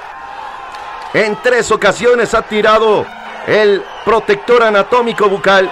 Me parece que el boxeador que más le había aguantado al azabache habían sido ocho rounds. No está acostumbrado a, a la larga ruta el azabache y se le nota al jalar tanto el aire Eduardo Camarena por la boca. Pero hay que prepararse para 10 o como si fueran 12 episodios. Va a ganar la pelea el Azabache, pero ya se ganó la admiración de todos Jonathan Escobedo. Sí, señor. Y está dando una auténtica paliza, es cierto. Pero la verdad es que Escobedo, todo corazón, bravo, siempre hacia adelante, valiente, continúa sin cejar en el intento de encontrar algo a pesar de que el rostro está prácticamente deshecho. Nuevamente hacia atrás, saludos a Jaime Soberón, allá en los Estados Unidos también escuchándonos. Un fuerte abrazo y aquí nuevamente la mano derecha. Pau ahora Explota la izquierda por parte de la Sabache Torres. Sin embargo, Escobedo camina, como cree usted? Sí, hacia adelante una vez más. Increíble el corazón de este hombre. Lleva hacia las cuerdas a la Sabache que ahí aguanta pie firme y también explota la mano izquierda de Escobedo. Increíble corazón de este jovencito de Jalisco y ¡pau! También el Oper de derecha hace estrago sobre Escobedo. El Azabache marcando también el camino a una victoria por la vía larga por primera vez en su carrera. 27 segundos de hacia abajo de este décimo episodio aquí en la Monumental de Tijuana, Baja California, a través del 98.5 El Heraldo Radio. Usted está en el mejor lugar, en ringside. Aquí así se vive el boxeo. Otra vez izquierda y derecha por parte de la Sabache. Últimos segundos. Escobedo va a buscar una bala perdida que no va a encontrar. Una auténtica paliza de la Sabache. Pau en dos ocasiones la derecha. Termina la pelea. Increíble el corazón de Escobedo y también el trabajo de la Sabache Martínez, la Sabache Torres. Sí, le faltó calidad para llegar al nivel de la Sabache Martínez, de Mario Martínez, el Azabache de esa dinastía, Rodolfo, eh, el Dorado Martínez, el Azabache y el húngaro Alberto Martínez, tres hermanos boxeadores en Jalisco, una herida grandísima. Yo creo que debió parar la pelea el, el doctor aquí apreciamos justo cómo Chepo Reynoso está atendiéndolo y ya le limpió la sangre y es un tajo, parece un ojal. Sí, sí, sí, es, y, baja hacia eh, la comisura del ojo, entonces es de alto riesgo, sangre también eh, por una de las fosas eh, nasales. Es una de estas peleas que pues en el papel parecía para cuatro, tal vez cinco rounds por las, eh, la forma en que el azabache fue conectando. Pero bueno, ya lo que les hemos eh, relatado a usted, amable auditorio, pues se da constancia de la bravura de este muchacho Jonathan Escobedo, de escasos 20 años, que pues se, se le destaca indudablemente la valentía con la que ha salido y pues quedará también en, el, en la reflexión del, de los médicos, ¿no? Hasta dónde sí o no tenían que haber parado el pleito un par de rounds antes. Pero gana, perdiendo gana este chavo, ¿eh? deja una muy buena impresión. Eh, van y felicitan, sí, al ganador, a Diego Torres, ahí el promotor Fernando Beltrán. Yo lo decía desde el tercer o cuarto round como en plan de perdonavidas, Diego Torres no soltaba las manos en la proporción que exigía la pelea, sobre todo porque atacaba muy franco Jonathan Escobedo y quizá confiado en que con un golpe podía noquear, pues así se le fueron los 10 episodios, va a ganar la pelea, repito, pero la admiración se la gana Jonathan Escobedo. Vamos a escuchar en un instante las puntuaciones, Jorge Mile. Y pues ha sido una muy buena pelea que deja el ring muy caliente y deja la responsabilidad a los que vienen a continuación ¿eh? en las dos peleas estelares. La gente le rinde tribun, eh, tributo acá en la Monumental de Tijuana a Escobedo que se despide del público, la gente de pie aplaudiéndole, por supuesto, porque el esfuerzo fue total. Es cierto, una tunda, una paliza por parte de la Sabache, pero también ganó el corazón de Escobedo. Unánime. We have a unanimous decision. Here the score totals. Judge ringside. El juez Carlos Flores dio la pelea 98 a 91, 98 to 91. Max Zúñiga y Carlos de la Rocha tienen la pelea 97, 97 a 92 dos veces. 97 and 92, twice all three in favor of the winner. A favor del ganador, Diego Azabache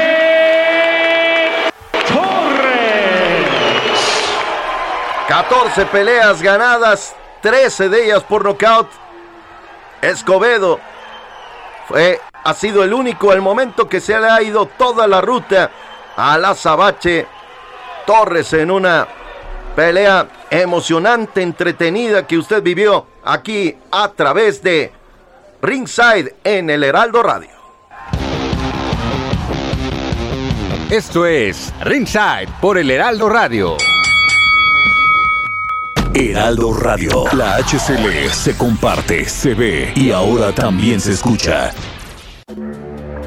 Esta es tu sangre cuando te inyectas. Esta es tu sangre cuando inhalas. Esta es tu sangre cuando te accidentas bajo los efectos de las drogas. Y esta, tu sangre cuando le haces al dealer. No importa qué droga química te metas, de todas formas te dañas. Si necesitas ayuda, llama a la línea de la vida 800-911-2000. Para vivir feliz, no necesitas meterte nada. Heraldo Radio 98.5 FM. Regresamos, Ringside por el Heraldo Radio.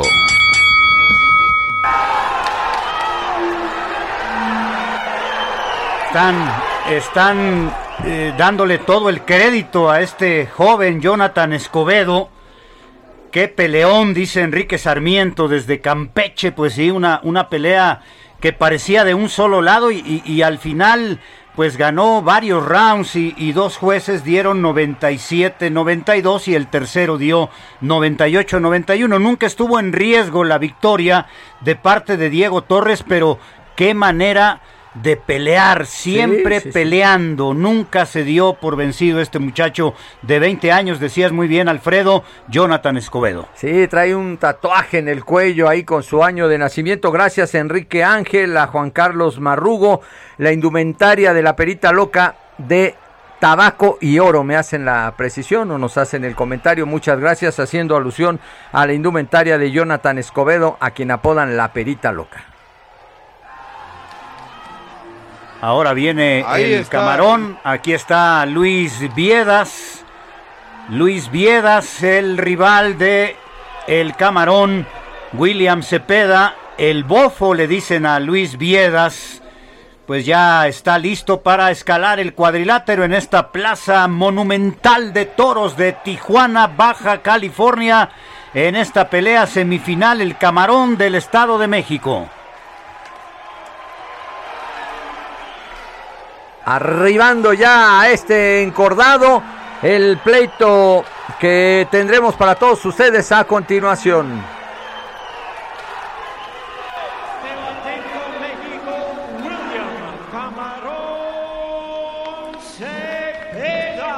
Ahí está la presentación de William Cepeda del Estado de México, Jorge de San Mateo Atenco. 24 peleas ganadas, 22 de ellas por la vía del knockout. El camarón Cepeda que trae un sombrero charro en negro y plata. Así va a subir al cuadrilátero. Se despoja de él simplemente para cruzar las cuerdas. Y ahora sí está sobre el cuadrilátero. En la Monumental de Tijuana, Baja California. En peso ligero, a 10 rounds pactada esta pelea entre el camarón William Cepeda y Luis Ángel Viedas, el bofo de Tijuana, Baja California, peleando en casa. 34 años, vamos al anuncio. Sponsored by Bet Online, Calimax, Aries, and Farmacias Roma. Our judges scoring from ringside, presentando a los jueces Carlos Flores, Alejandro Rochin, and Max Zuniga. And the referee in charge, presentando al referee Fernando Renteria.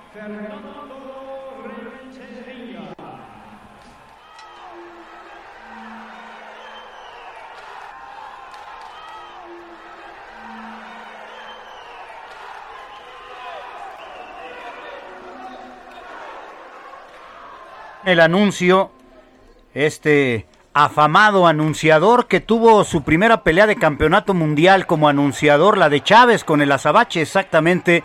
Esa fue la primera que le tocó. Meses antes, su padre era el anunciador oficial en el Forum y en la Sports Arena de Los Ángeles y ahí debutó como anunciador de pelea de campeonato Jimmy Lennon Jr. Pues vamos a ver con curiosidad al bofo, mi querido Alfredo Ruiz. Sí, ya ahí saludando a la amable concurrencia. Hay una buena entrada, sobre todo en la parte alta de esta monumental Plaza de las Playas. Y ahora el anuncio también para William el Camarón Cepeda. El bofo con eh, una combinación en rojo y blanco, blanco y rojo, mientras que Cepeda viene con una pantaloneta en azul celeste muy, muy brillante.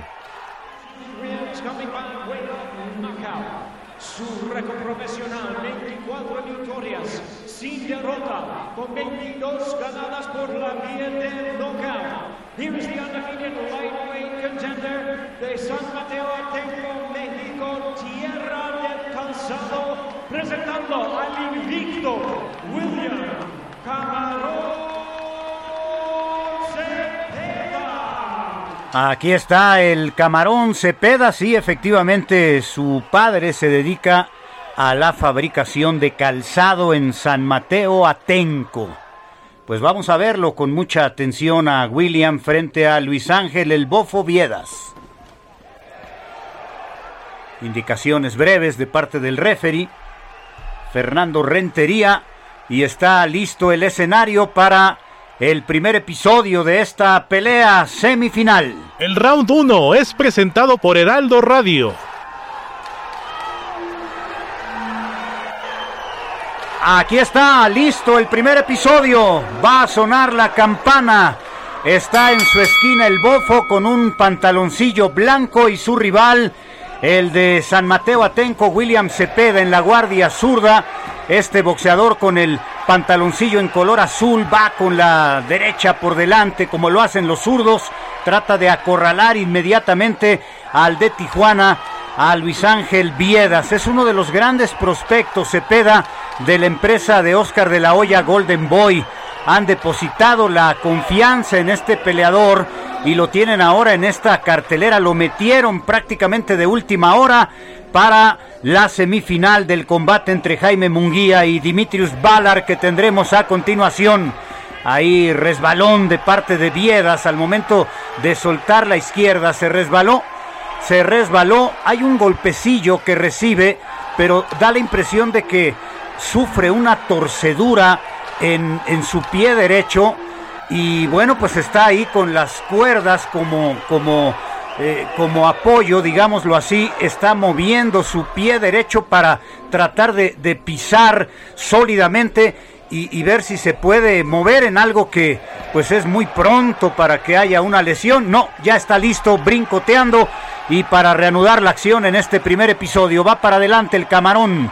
Ahí está William Cepeda intentando atacar con el golpe recto de mano derecha buscando el knockout. Lleva 22 en 24 victorias. El hombre del Estado de México, buena derecha de parte de Viedas ahí sorprendiendo al camarón que iba hacia el frente y se inclina, toca la, la soga, la, la, la lona, perdón, con, con, la rodilla izquierda el peleador de Tijuana, pero no hay caída y se levanta rápidamente para soltar las manos y va Cepeda a atacar para buscar la victoria por la vía del knockout en el mismísimo primer episodio. Un peleador explosivo este Cepeda que ahí mete la izquierda, echa para atrás contra las sogas a su rival y le metió un zurdazo tremendo que paralizó prácticamente a Luis Ángel Viedas y va para adelante buscando la victoria por la vía del knockout como un huracán disparando golpes. Cepeda no se aloca, no se precipita, pero no deja de soltar las manos y una leve respuesta de parte de Viedas, pero sin inquietar al peleador del Estado de México, Jorge Mile. Y finta muy bien Cepeda con la mano derecha en dos ocasiones y sorprende a su rival con la mano izquierda colocando un muy buen golpe. Ahí está respondiendo Viedas con izquierda y derecha la cara del camarón que se para en seco pero no parece eh, lastimado al momento de recibir ese par de golpes de Viedas que se animó a soltar las manos ya en esta recta final de el primer episodio. Está con mucha actividad la pelea, soltando las manos. Cepeda lo tiene contra una esquina, y trata de lapidar la defensa con golpes rectos a la cara. Inmediatamente la respuesta a cargo de Viedas demostrando que tiene buena mandíbula porque ya le aguantó un par de bombazos sólidos al peleador de San Mateo Atenco.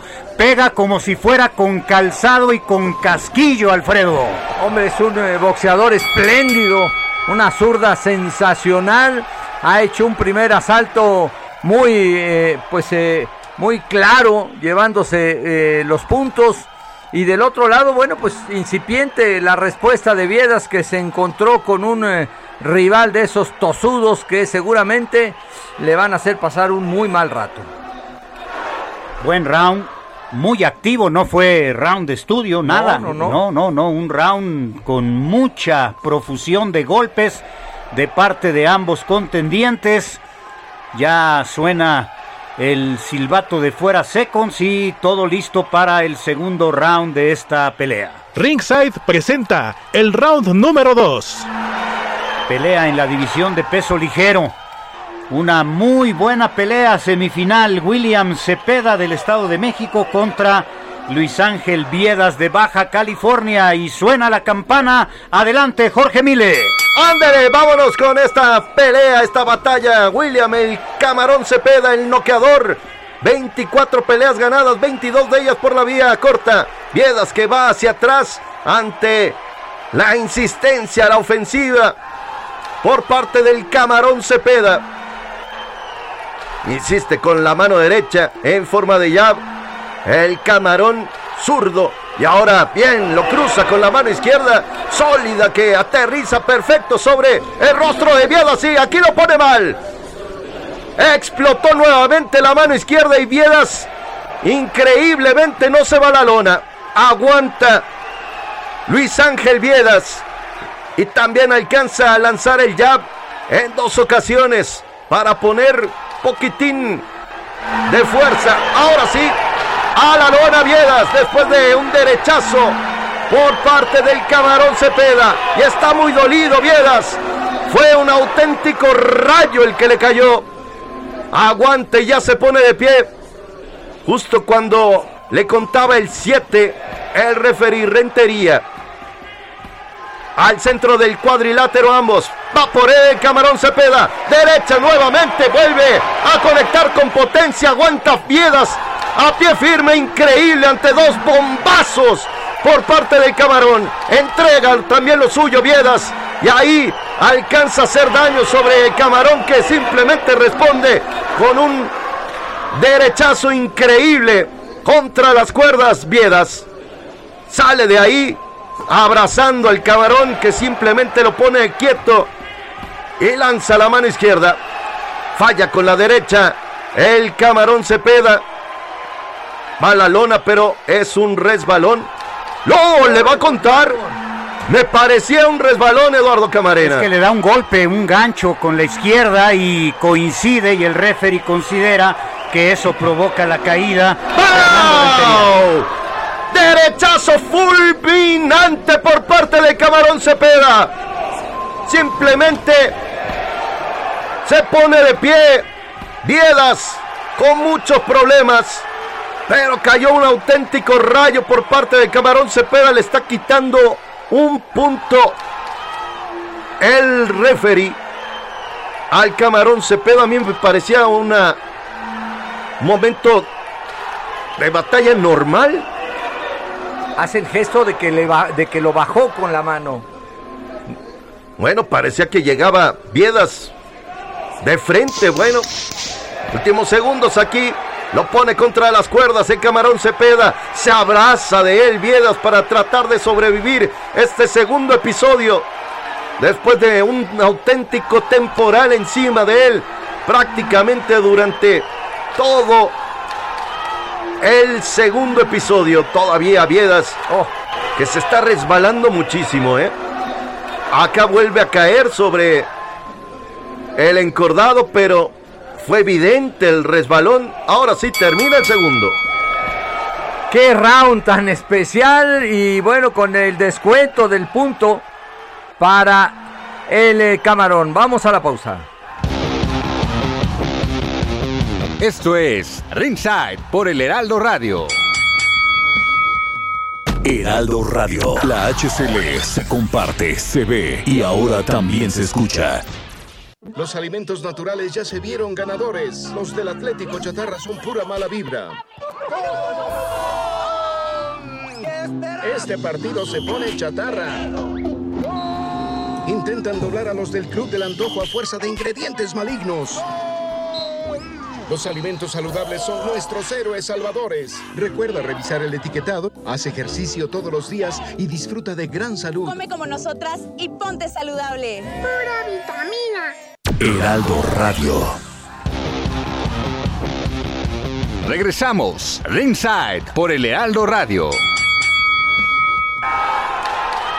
El Heraldo Radio presenta el round número 3.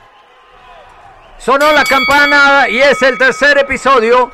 El camarón Cepeda frente al Bofo Viedas que se fue a la lona y después vino el descuento. También vino un contacto del Bofo hacia el camarón y fue un segundo episodio de alarido. Y aquí viene por todas las canicas el de San Mateo Atenco con una pantaloneta en color azul y vivos blancos. El camarón William Cepeda, 25 años, cruzando con la mano derecha hacia el rostro del de Tijuana y ahora lo sacude con una derecha, lo tiene contra las cuerdas.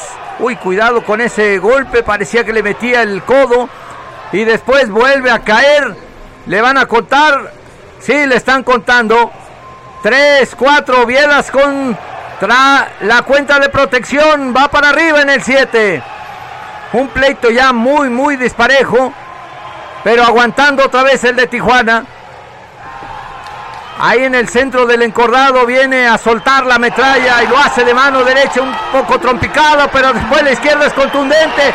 Y ahí el bofo sufriendo, pasándolas de Caín, comiéndose toda la metralla de su adversario. Insípidamente suelta los golpes Lalo Camanena, pero este pleito ya está muy disparejo. Pues ganó el round anterior Viedas, ¿no? Está pareja la pelea, están prácticamente diría que va ganando Viedas. Está recibiendo muchos golpes Muchos. y aquí va a noquear. Otra vez a la lona y creo que ya no se va a levantar. El Bofo Vieda recibiendo la cuenta de protección. Le cayó un huracán de golpes. 8, 9. Se acaba el pleito. Ya no se pudo levantar Luis eh, Ángel Viedas con todo el deseo de ir hacia arriba. Ya decía Lalo cómo estaba el pleito en cuanto a la puntuación por el descuento que le habían hecho al camarón. Pero vino William Jorge Vile con una verdadera lluvia de golpes. Así es. Mostrando la contundencia. El camarón Cepeda apuntándose un knockout más en su carrera. Poder de puños, determinación, por momentos atropellado, atrabancado, pero al final efectivo el ataque del camarón y una resistencia que pues no fue tan considerable de parte de Viedas, el de Tijuana, nada que ver con el Jonathan Escobedo Tapatío, el que aguantó sí. todo en el pleito anterior. No, Viera se fue a la lona una, dos, tres veces. Y en esa, bueno, pues ya no, ya no aguantó, lo tenía contra las cuerdas. Le suelta la candela, primero la mano izquierda, después lo cruza con la derecha. Y ahí se establece la enorme superioridad de este mexiquense William el Camarón Cepeda. Knockout efectivo en el tercer episodio, ya no se levantó, todavía Sí, le mete un gancho, sí, cuando estaba en la lona le pega un derechazo ante la complacencia de Fernando Rentería, el referee que ni siquiera le hizo la indicación de que se alejara al camarón Cepeda, que gana tranquilamente después de pasar dificultades en el round anterior. Y es el reclamo que le hace de esquina a esquina el, eh, Luis Ángel el Bofo Viedas a la gente del Camarón. Y el gesto es, ya estaba yo en la lona y me tiraste un golpe. Es, eh, está enojado, por supuesto, ha perdido el pleito, pero pues más con el enojo de lo que les platicábamos. With a time of 1 minute 51 seconds in round number three, a referee reaches the count of 10. He's the winner by way of knockout and still undefeated. El ganador por knockout, el invicto Camarón Cepeda. Ahí está el knockout para el Camarón Cepeda. Es cierto que Luis Ángel Viedas hizo su esfuerzo, pero la pegada del Camarón Cepeda está en otro nivel. Uno que se apunta más en el peso ligero. Vaya, esta división es una locura. Hoy boxeadores mexicanos que ahí van, ¿no? En ese, en ese tándem de boxeadores. Y bueno, este William, ahora le contabilizamos 25 pleitos, 23 por knockouts. Y no ha perdido el de San Mateo Atenco. Pues sí, una muy buena victoria, avasallando prácticamente en el tercer episodio después de que él cayó en el segundo round, después de que le quitaron un punto porque pues sí, creo que jaloneó a su adversario y, esto no es debido en el, en el boxeo y estará buscando ya el año que corremos en este momento una pelea por un título este muchacho de San Mateo Atenco. Ha habido 10 campeones mundiales en el Estado de México y el Camarón quiere ser el número 11. Esto es Ringside por el Heraldo Radio. Heraldo Radio. Dos tazas de raticida. ¿Raticida? Una taza de gasolina. ¿Gasolina? Remover con tres cucharadas de ácido sulfúrico. Agregar media onza de amoníaco y cocinar a fuego lento. No importa qué droga química te metas, todas están hechas con veneno y de todas formas te destruyes. Mejor métete esto en la cabeza. Si te drogas, te dañas. Ups. Creo que se nos pasó la mano de acetona. Si necesitas ayuda, llama a la línea de la vida. 800-911-2000. Los alimentos naturales ya se vieron ganadores. Los del Atlético Chatarra son pura mala vibra. Este partido se pone chatarra. Intentan doblar a los del Club del Antojo a fuerza de ingredientes malignos. Los alimentos saludables son nuestros héroes salvadores. Recuerda revisar el etiquetado, haz ejercicio todos los días y disfruta de gran salud. Come como nosotras y ponte saludable. Pura vitamina. Heraldo Radio 98.5 FM. Regresamos, Ringside, por el Heraldo Radio. De regreso, amigos, en Ringside de El Heraldo Radio. 9.48 de la noche aquí en la capital de la República Mexicana. Gracias por estar con nosotros. Un placer poderles llevar Boxeo a través de El Heraldo Radio. El boxeo regresa a casa a la radio y es un auténtico honor estar trabajando para ustedes. Alfredo Ruiz, Eduardo Camarena, su servidor Jorge Mile. Ya viene el combate estelar de esta noche. Jaime Munguía, invicto con 38 peleas ganadas 30 de ellas por la vía del knockout en contra del Big Mitch, Dimitrius Ballard, el de Maryland en los Estados Unidos, también invicto con 21 peleas ganadas, 13 knockouts y un empate en el quehacer boxístico de Dimitrius Ballard.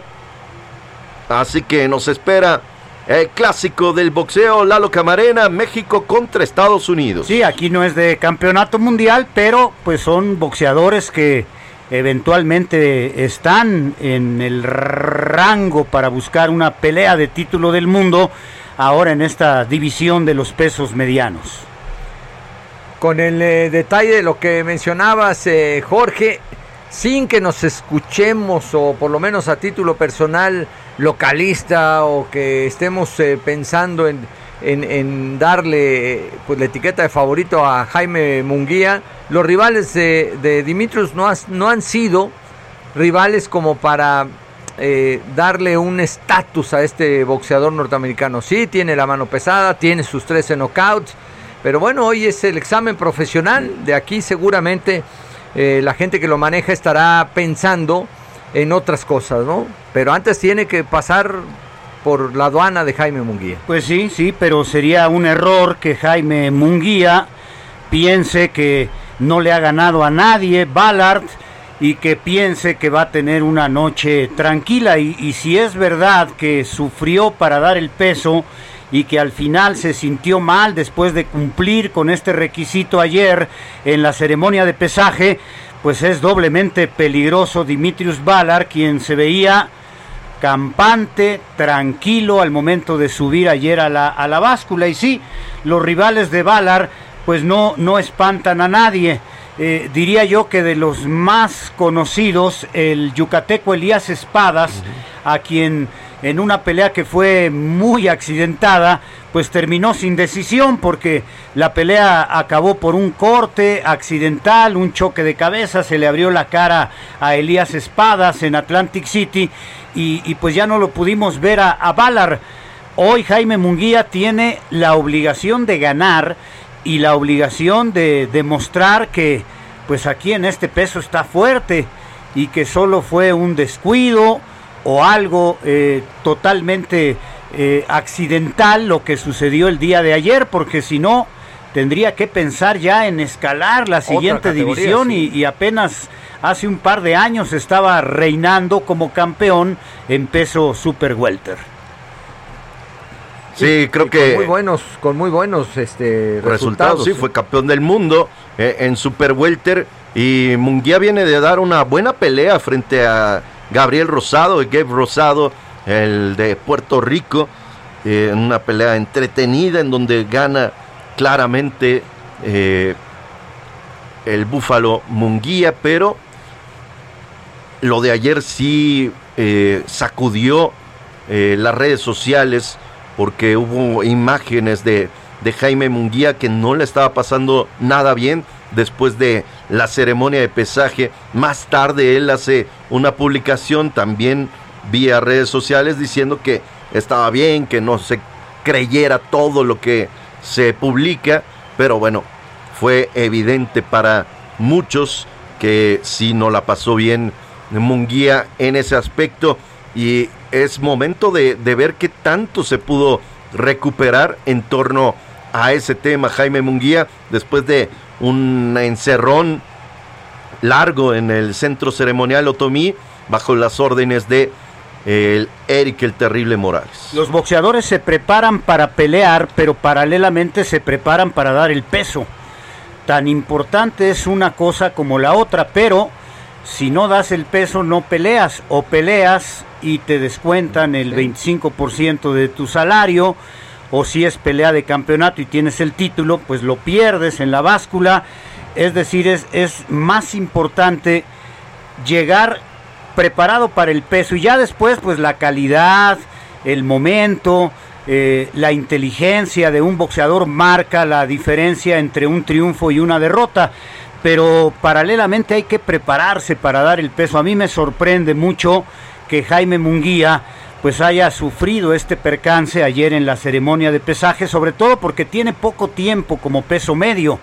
Y esos son los pequeños grandes detalles que hacen diferente a un boxeador, ¿no? Cuando no sí. batallas, ya tienes una gran ventaja. Cuando tienes problemas con la báscula para dar el tonelaje, ya empieza ahí una, una, una, una situación que no es favorable. Y en Super Welter, que sepamos, Jaime siempre estuvo bien y ganó y es uno de los ocho campeones Super Welter que ha tenido México, el Canelo, su hermano Rigo, Álvarez, Guadalupe, Lupe Aquino, el Yori Boy Campas, el Terra García, Raúl Márquez, el Quín Molina y Jaime Munguía son los ocho campeones que ha habido en México en esta división de los Super Welters. Cuando ya el cuerpo le dijo a, a Jaime Munguía en algún momento ya no sube a peso mediano, por eso me sorprende, saldremos de dudas si fue solamente un descuido, un pequeño detalle, nada importante, pero lo sabremos en un instante, Jorge. Sí, hay que, hay que ver a, a Munguía, hay que saber qué es lo que puede hacer con esta recuperación, qué tanto pudo hidratarse, qué tanto está bien físicamente después de eh, lo que sucedió ayer en Tijuana, Baja California, en su casa, Jaime Munguía peleando después de un buen rato de, de no aparecer acá. Y esta, esta misma pelea se iba a dar ya hace prácticamente un año, pero hubo una, una lesión y bueno, se tuvo que postergar. Después vino Gabriel Rosado y ahora sí es turno para Dimitrius Ballard, que hay que decirlo también, ¿eh? eh Dimitrius Ballard es peleador de Golden Boy Promotions. Oscar de la Hoya tiene ahí puestas también eh, las esperanzas en Dimitrius Ballard. Algo le vio Oscar de la Hoya a este joven como para firmarlo en su promotora, ¿no? Y lo pone contra un boxeador que también programa Golden Boy, ¿no? El caso de Jaime Munguía, que aunque pertenece a, al equipo de Fernando Beltrán, ¿no? Y a veces hace peleas con Sanfer y a veces hace peleas con Golden Boy, pues eh, es una carta muy importante de Golden Boy, ¿no? Yo he visto en sus redes sociales publicar a Oscar de la Hoya mensajes diciendo que este es el nuevo el nuevo eh, boxeador estelar de México, ¿no? Ahora que dejaron eh, a Canelo Álvarez, que se fue Canelo Álvarez de, del equipo de Golden Boy, entonces tienen cifradas las esperanzas y me parece muy buena idea pues, el ponerlo contra otro boxeador de esta promotora, a ver quién es el que responde esta noche, va de local, Jaime Munguía, con el apoyo de su público, apoyo que es irrestricto, que es muy importante, Jorge, pero hay que ratificarlo, ¿no? Con una buena actuación para que lo que haga en el ring se transmita a los tendidos y a la tribuna de esta plaza de toros.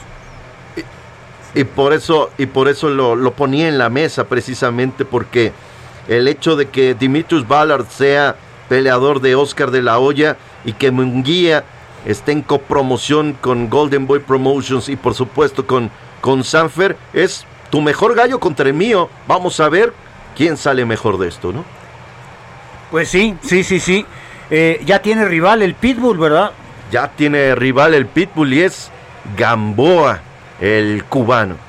Sí, este veterano peleador cubano, olímpico, muy, muy experimentado, Yuriorkis Gamboa. Lo de Yuriorkis porque la influencia soviética llegó a Cuba al punto de que muchos cubanos tienen nombres rusos, ¿verdad? Y, bueno, pues será el rival de el Pitbull. Está listo el escenario para la pelea de Jaime Munguía y también está listo el rival de el Pitbull que pues puede ser un rival que si no le encuentra el estilo Isaac Cruz lo puede hacer ver muy mal, ¿eh? Sobre todo en los primeros episodios, el ciclón de Guantánamo, Yuriorkis Gamboa. Vamos a escuchar la pieza de Sergio Peregrino.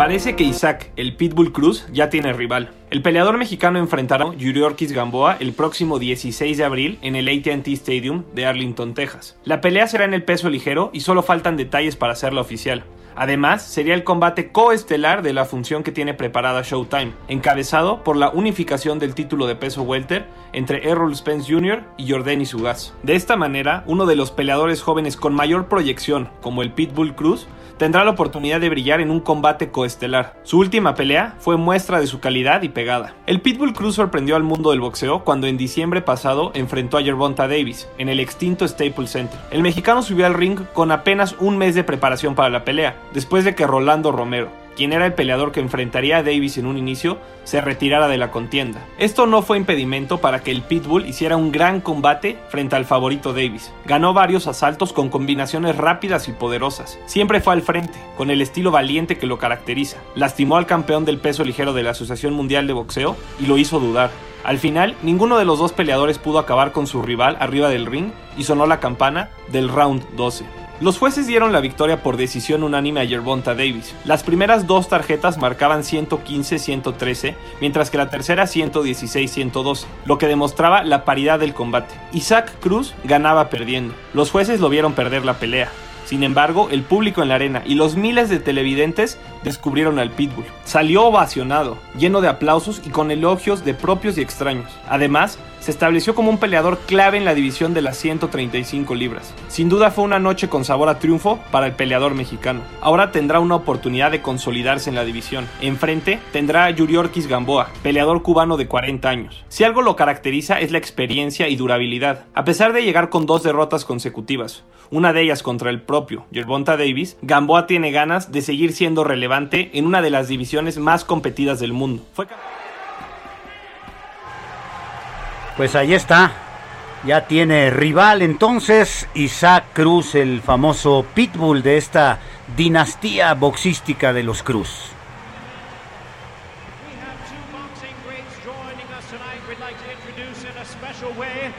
Damas y caballeros, demos la bienvenida al legendario Golden Boy, el único Oscar de la Hoya. Presente aquí en el cuadrilátero, Oscar de la Hoya sube a saludar al público en los tendidos y en primera fila aquí en este escenario, la Plaza de Toros. Sinaloa, México, el gran campeón mexicano Julio César Chávez. Y aquí viene Chávez, Alfredo. ¿Qué, qué ovación. El más eh? grande peleador en la historia. Qué ovación, qué ovación para Julio César. Sucedió en la rueda de prensa y sucedió también en la ceremonia de pesaje. Se llevó los aplausos, Julio. Ahí está, sobre el cuadrilátero, el César del boxeo, la leyenda, el gran campeón mexicano Julio César Chávez y el cariño del público, por supuesto, para el mexicano.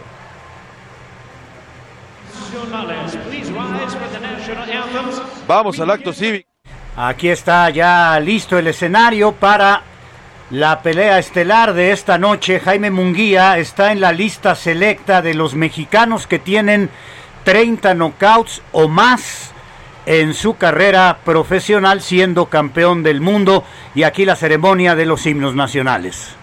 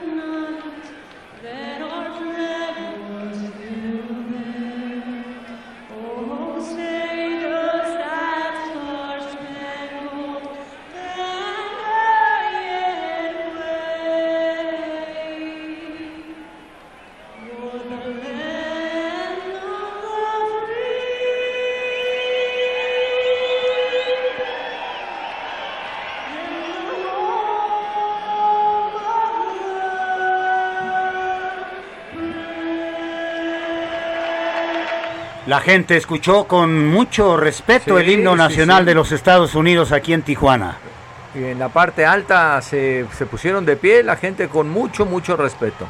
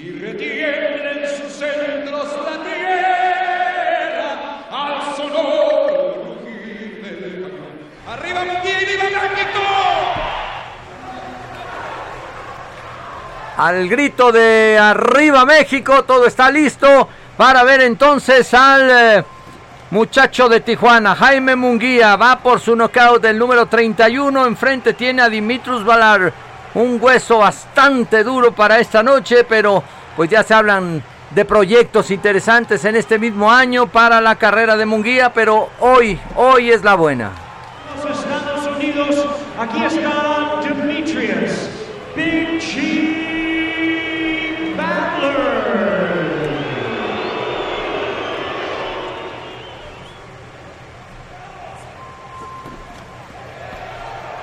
Se apagan las luces del escenario aquí en la Monumental de Tijuana para que aparezca poco a poco la figura de Dimitrius Ballard, el invicto con 21 peleas ganadas, 13 de ellas por nocaut y únicamente un empate.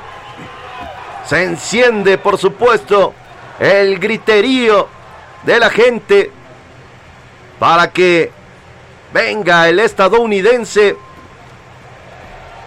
con la larga caminata hacia el cuadrilátero. Presentaron en estas pantallas gigantes una pantalla en 360 grados, imágenes de Ballard de sus peleas y ahora aparece la imagen de Ballard así ya en plena eh, acción de combate, listo para escalar el cuadrilátero y se demora un poquito Jorge, pero aquí viene ya el norteamericano. Aquí está el estadounidense Dimitrius Ballard con una camiseta blanca. Inicia la caminata larga hacia el cuadrilátero. Dimitrius Ballard con un gorro tejido negro en la cabeza y ahora sí sube el cuadrilátero. Aquí está Dimitrius Ballard de los Estados Unidos. Oscar de la Hoya tiene cifradas sus esperanzas en que Ballard sea uno de los futuros contendientes en este peso medio y por eso lo ha firmado.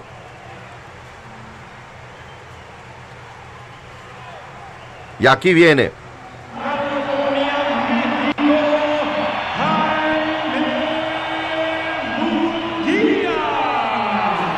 De la colonia Salvatierra, que es así como, como la colonia Guerrero o la colonia Morelos de la Ciudad de México, una colonia con, con mucha afición por el boxeo.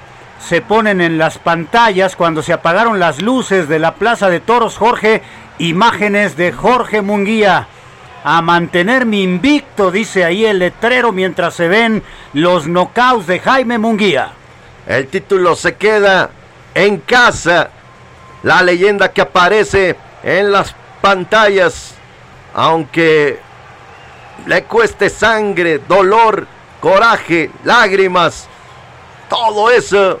El mensaje de apoyo, por supuesto, de Jaime Munguía. La gente expectante para apoyar a Jaime Munguía. Se enciende el fuego también sobre el escenario para darle la bienvenida al búfalo Jaime Munguía, entrenado por el tetracampeón Eric el Terrible Morales. Están apagadas las luces, se lee el nombre de Jaime Munguía en la pantalla gigante arriba de la puerta de Toriles.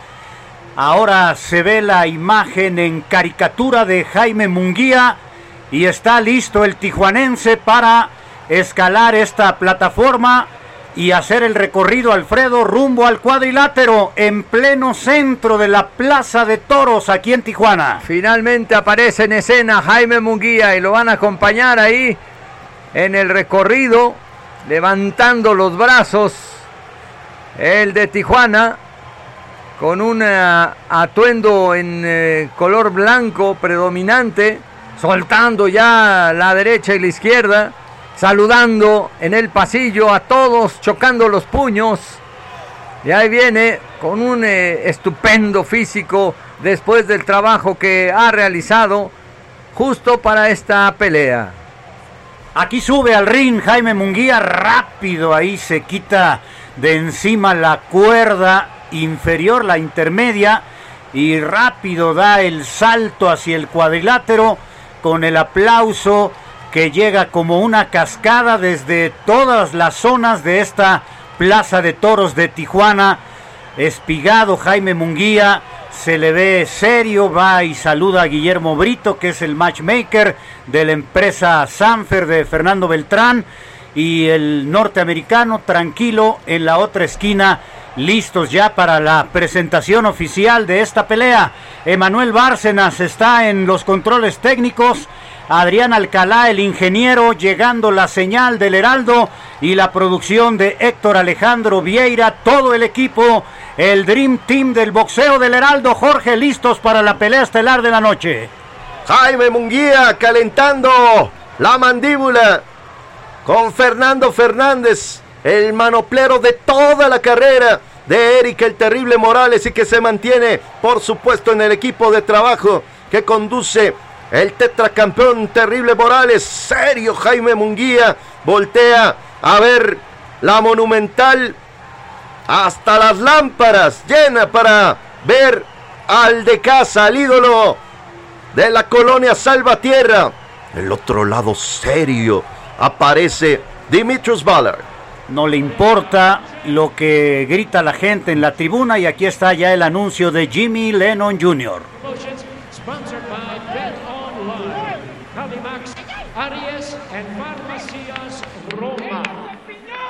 Is sanctioned by the WBO, the President Francisco Valcárcel, Supervisor López Santos Rafael y la Comisión de Box de Tijuana, Presidente Alejandro García. Our judges at ringside, presentando a los jueces, Carlos Flores, Alejandro Ruchin y Sergio Ramírez. And the referee in charge of referees, Juan Jose Ramirez. All right, fans, here we go with the main event of the evening 12 rounds of boxing for the WBO Intercontinental Middleweight Championship. Bien, amigos, esta es la pelea estelar de la noche. 12 asaltos por el campeonato internacional, pesos medio OMB. Y ahora, damas y caballeros, público presente y aficionados de todo el mundo, en vivo desde Tijuana, Baja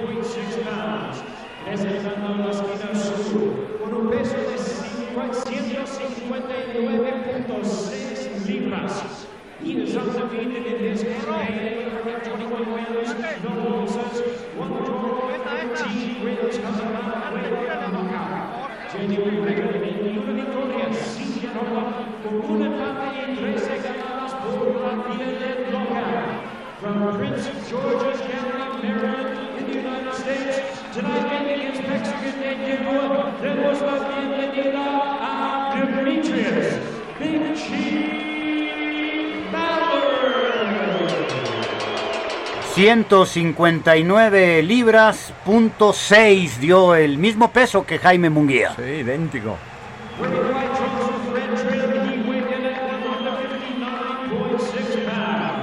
Y su rival en la esquina roja, pesando 159.6 libras.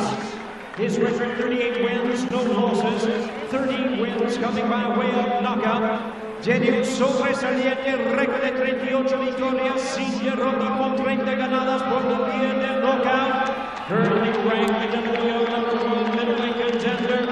Ladies and gentlemen, here is the former WBO junior middleweight champion of the world, clasificado número uno peso medio. Demos la bienvenida al ex campeón mundial peso junior medio de Tijuana,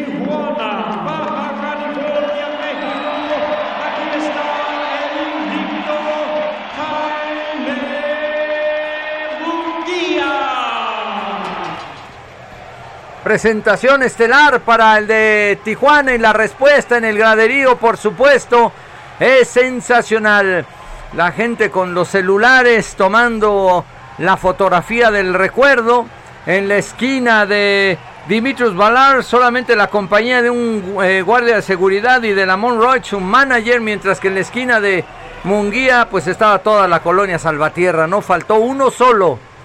Chocan los guantes ahí en el centro del cuadrilátero para dar inicio a esta pelea estelar de la noche a través de Ringside de Heraldo Radio. Señoras y señores, gracias, muchas gracias por su compañía.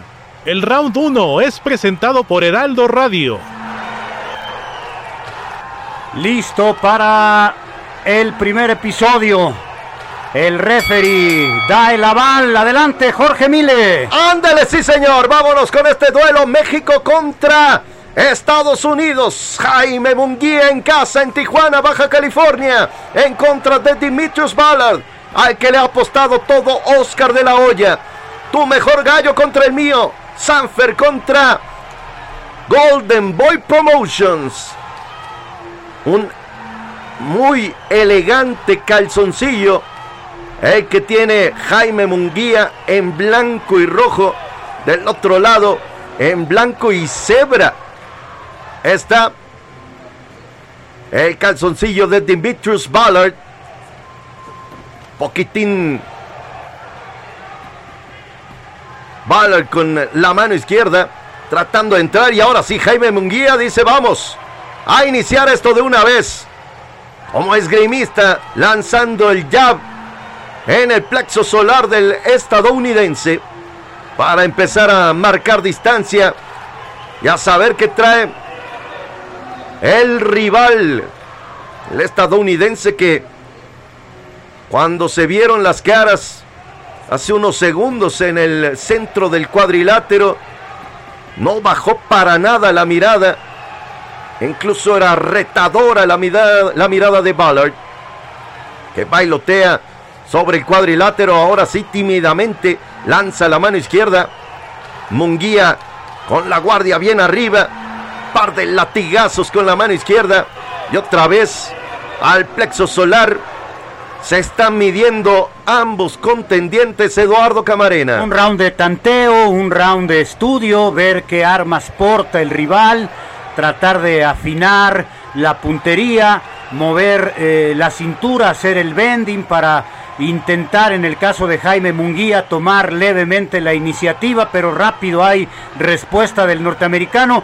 Un primer episodio clásico de 10-10. Sí, sí, de estudio total, de tesis de doctorado, de tanto y tanto estudio. Nuevamente la mano izquierda por parte de Munguía. Responde Ballard, fallando uno y aterrizando otro. Buena derecha, es así larga de Munguía. Justamente a la zona abdominal. Vuelve a castigar precisamente ahí. Ahora con el jab. Latigazo doble que lanza Jaime Munguía. 10 segundos de hacia abajo. Suenan las tablillas aquí en Ringside. El mejor lugar para vivir el boxeo. Pelea estelar a través de El Heraldo Radio. 10-19 de la noche. Gracias por estar con nosotros. Terminó el primero. Poquito más insistente en el primer round, Alfredo, el mexicano Jaime Munguía. No hubo ni un solo golpe sólido, golpe de poder, ninguno. Pero ahí está un buen primer episodio, se ven bien ambos contendientes. Esto es Ringside por el Heraldo Radio. Heraldo Radio. Esta es tu sangre cuando te inyectas. Esta es tu sangre cuando inhalas. Esta es tu sangre cuando te accidentas bajo los efectos de las drogas. Y esta, tu sangre cuando le haces al dealer. No importa qué droga química te metas, de todas formas te dañas. Si necesitas ayuda, llama a la línea de la vida 800-911-2000. Para vivir feliz, no necesitas meterte nada. Heraldo Radio 98.5 FM. Regresamos, Ringside por el Heraldo Radio. Ringside presenta el round número 2. Sonó, sonó la campana de Ringside. Gracias por su compañía en toda la República Mexicana. Estación piloto el 98.5 en la Ciudad de México. Ya están ahí en el centro del cuadrilátero entregando las primeras dosis cada uno. Los dos de guardia derecha. El mexicano tratando Munguía de establecer condiciones justo en el centro del cuadrilátero. Mientras que Ballard empieza a tratar de caminar pero también ahí se mantienen los dos expectantes. Primer intercambio, ahí la respuesta de la gente, por supuesto, en favor de Munguía cuando ha soltado la derecha. Y apenas un pasito atrás echando al de Maryland en los Estados Unidos. La zurda de Munguía vuelve a entrar en forma de gancho. Y uno más en forma de jab hacia el rostro de este peleador de 28 años. Munguía bien aplomado en el centro dominante se observa. La mirada fija en el oponente, no suelta golpes. Entra la mano izquierda en forma de jab de parte de Ballard y después un ganchito corto de derecha hacia la zona blanda del mexicano. Y ahí otra vez lo vuelve a conectar, aunque le pega prácticamente sobre la cadera a Munguía.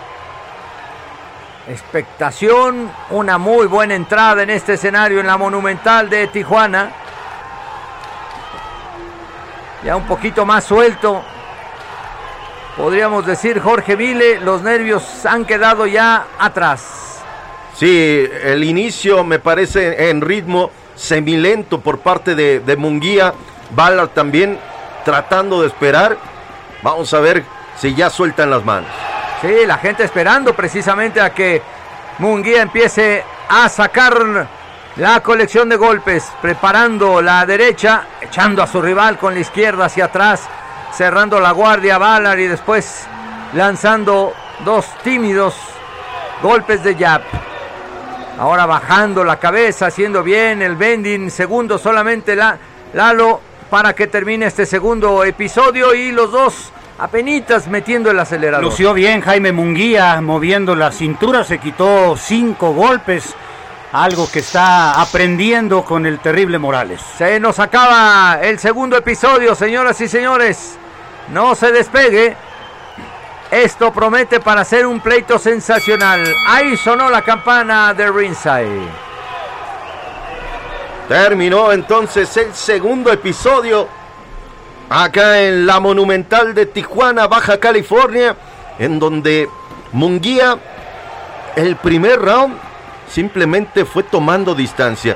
En este segundo, justo a la mitad, me parece que ya empieza a tomar mucho más ritmo. Vamos a ver si en el tercero ya saca el boxeo que le conocemos y el que le hemos, por supuesto, transmitido aquí a través de Ringside de El Heraldo Radio. Esta será nuestra tercer pelea de Jaime Munguía.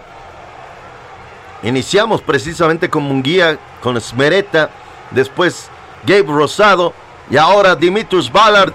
Y aquí viene el round. El Heraldo Radio presenta el round número 3.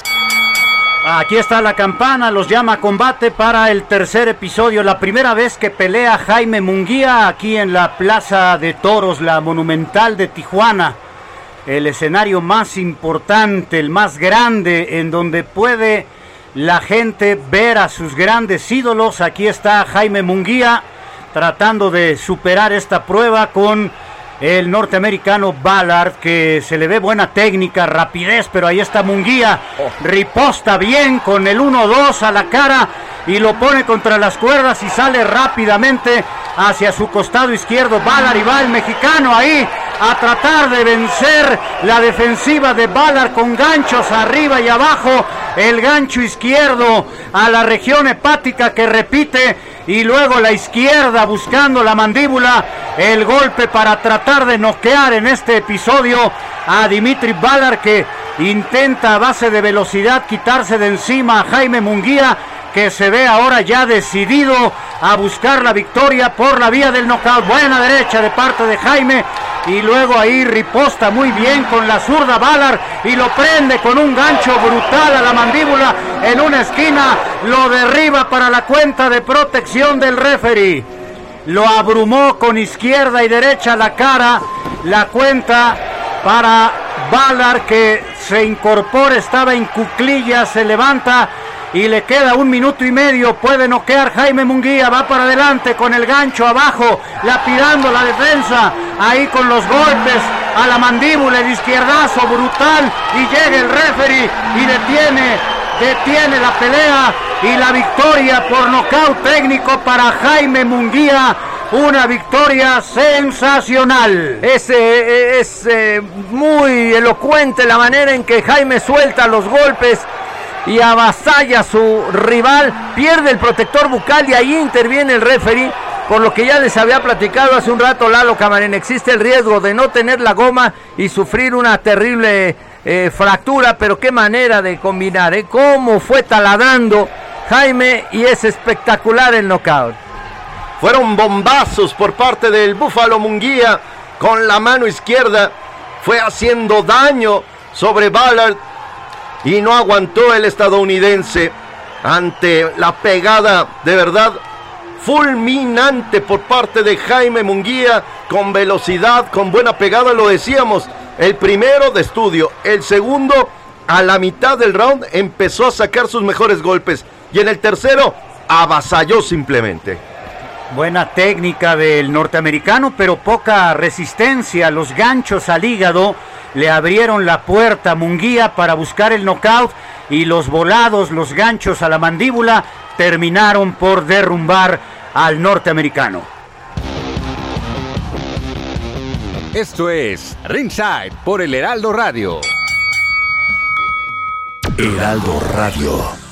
La influenza es una enfermedad respiratoria que se incrementa en la temporada invernal y puede tener efectos graves en la salud. La vacuna es la mejor forma de protegernos. Acude a tu unidad de salud para vacunar a niñas y niños de 6 a 59 meses, personas con enfermedades crónicas, mayores de 60 y embarazadas.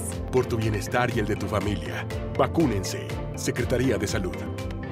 Este programa es público, ajeno a cualquier partido político. Queda prohibido su uso para fines distintos a los establecidos en el programa. Heraldo Radio. Regresamos, Ringside por el Heraldo Radio.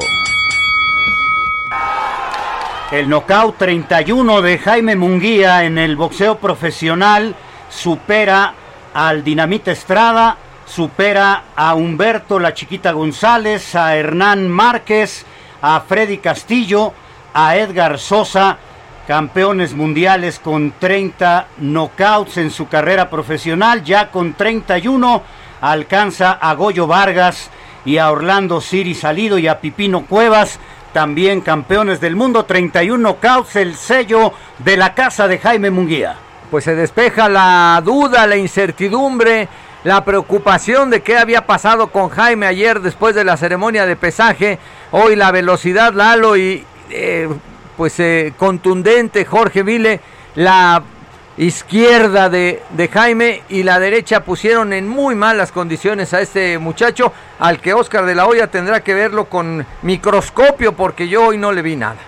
Sí, eh, fue avasallante eh, el accionar de, de Munguía, poco a poco entró en ritmo y ya simplemente culminó esto con, con un muy buen knockout Y sí, la pregunta es, ¿te quedas en peso medio? ¿Accedes al supermedio?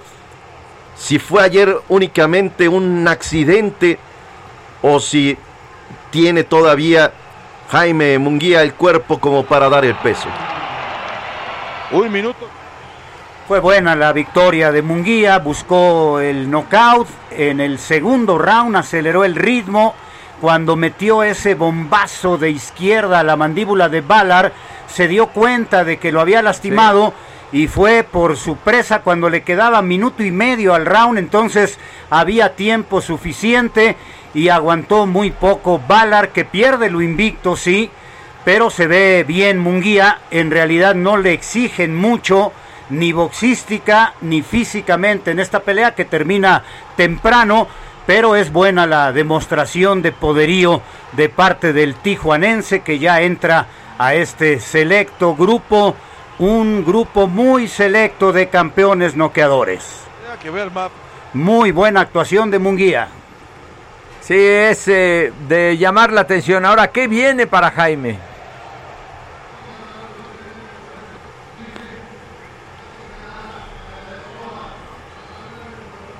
Está hablando Sí. precisamente Munguía al centro del cuadrilátero. Lo Muchas felicita, gracias, por dice, supuesto, Oscar de la Hoya.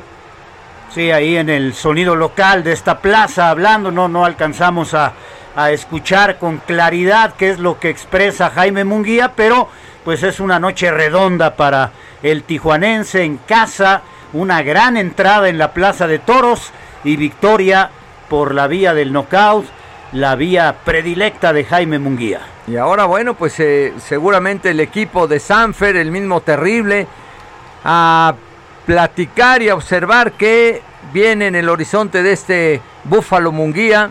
El Por- campeón es Andrade, ¿no?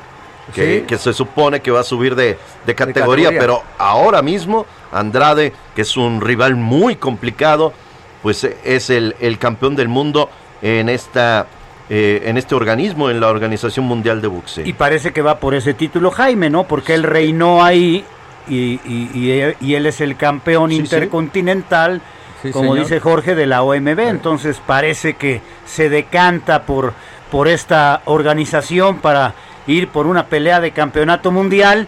Y creo que Jaime es el mejor ejemplo de que el boxeador es quien le da lustre al cinturón que porta y no al revés como creen muchos directivos del boxeo. De acuerdo. Andrade es, es complicadísimo eh, como, como rival. Y la verdad es que, pues, puede ser una, una ventana interesante para, para Jaime Munguía. Ganó bien, Sí, sí, sí. ganó No, bastante bien. No podemos Jaime. tener. Con muy buena técnica, avasallador, con puntería, con pegada y se lleva el triunfo por la vía del knockout frente a Ballard, este norteamericano que llegaba con 21 victorias sin derrota en el terreno profesional.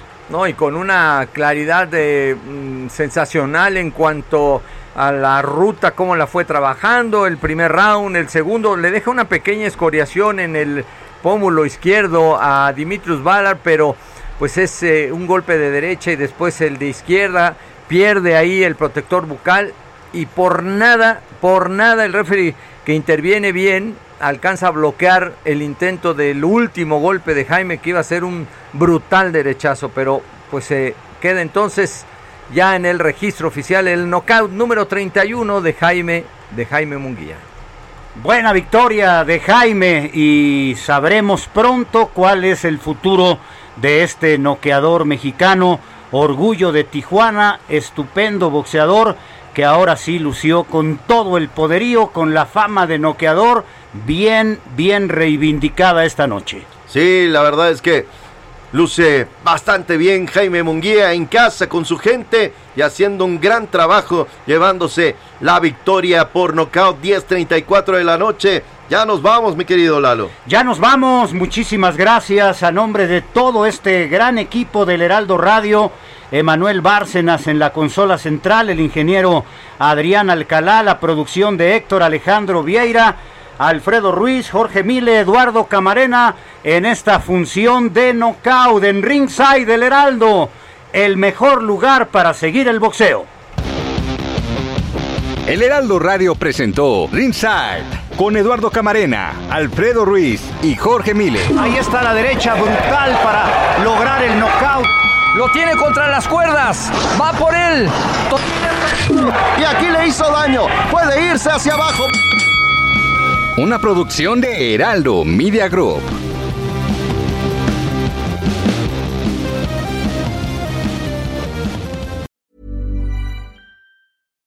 If you're looking for plump lips that last, you need to know about Juvederm lip fillers. With Juvederm Volbella XC and Juvederm Ultra XC, your lip look, whether it's subtle or bold, can last up to one full year with optimal treatment and no additional maintenance. Find a licensed specialist and see if it's right for you at juvederm.com today. That's J U V E D E R M.com. Add fullness to lips in adults over 21 with Juvederm Volbella XC or Juvederm Ultra XC. Do not use if you have severe allergies or a history of severe allergic reactions, or if you're allergic to lidocaine or the proteins used in Juvederm. Tell your doctor if you have a history of scarring or taking medicines that decrease the body's immune response or that can prolong bleeding. Common side effects include injection site redness, swelling, pain, tenderness, firmness, lumps, bumps, bruising, discoloration, or itching. As with all fillers, there's a rare risk of unintentional injection into a blood vessel, which can cause vision abnormalities, blindness, stroke, temporary scabs, or scarring. For full important safety information, visit juvederm.com.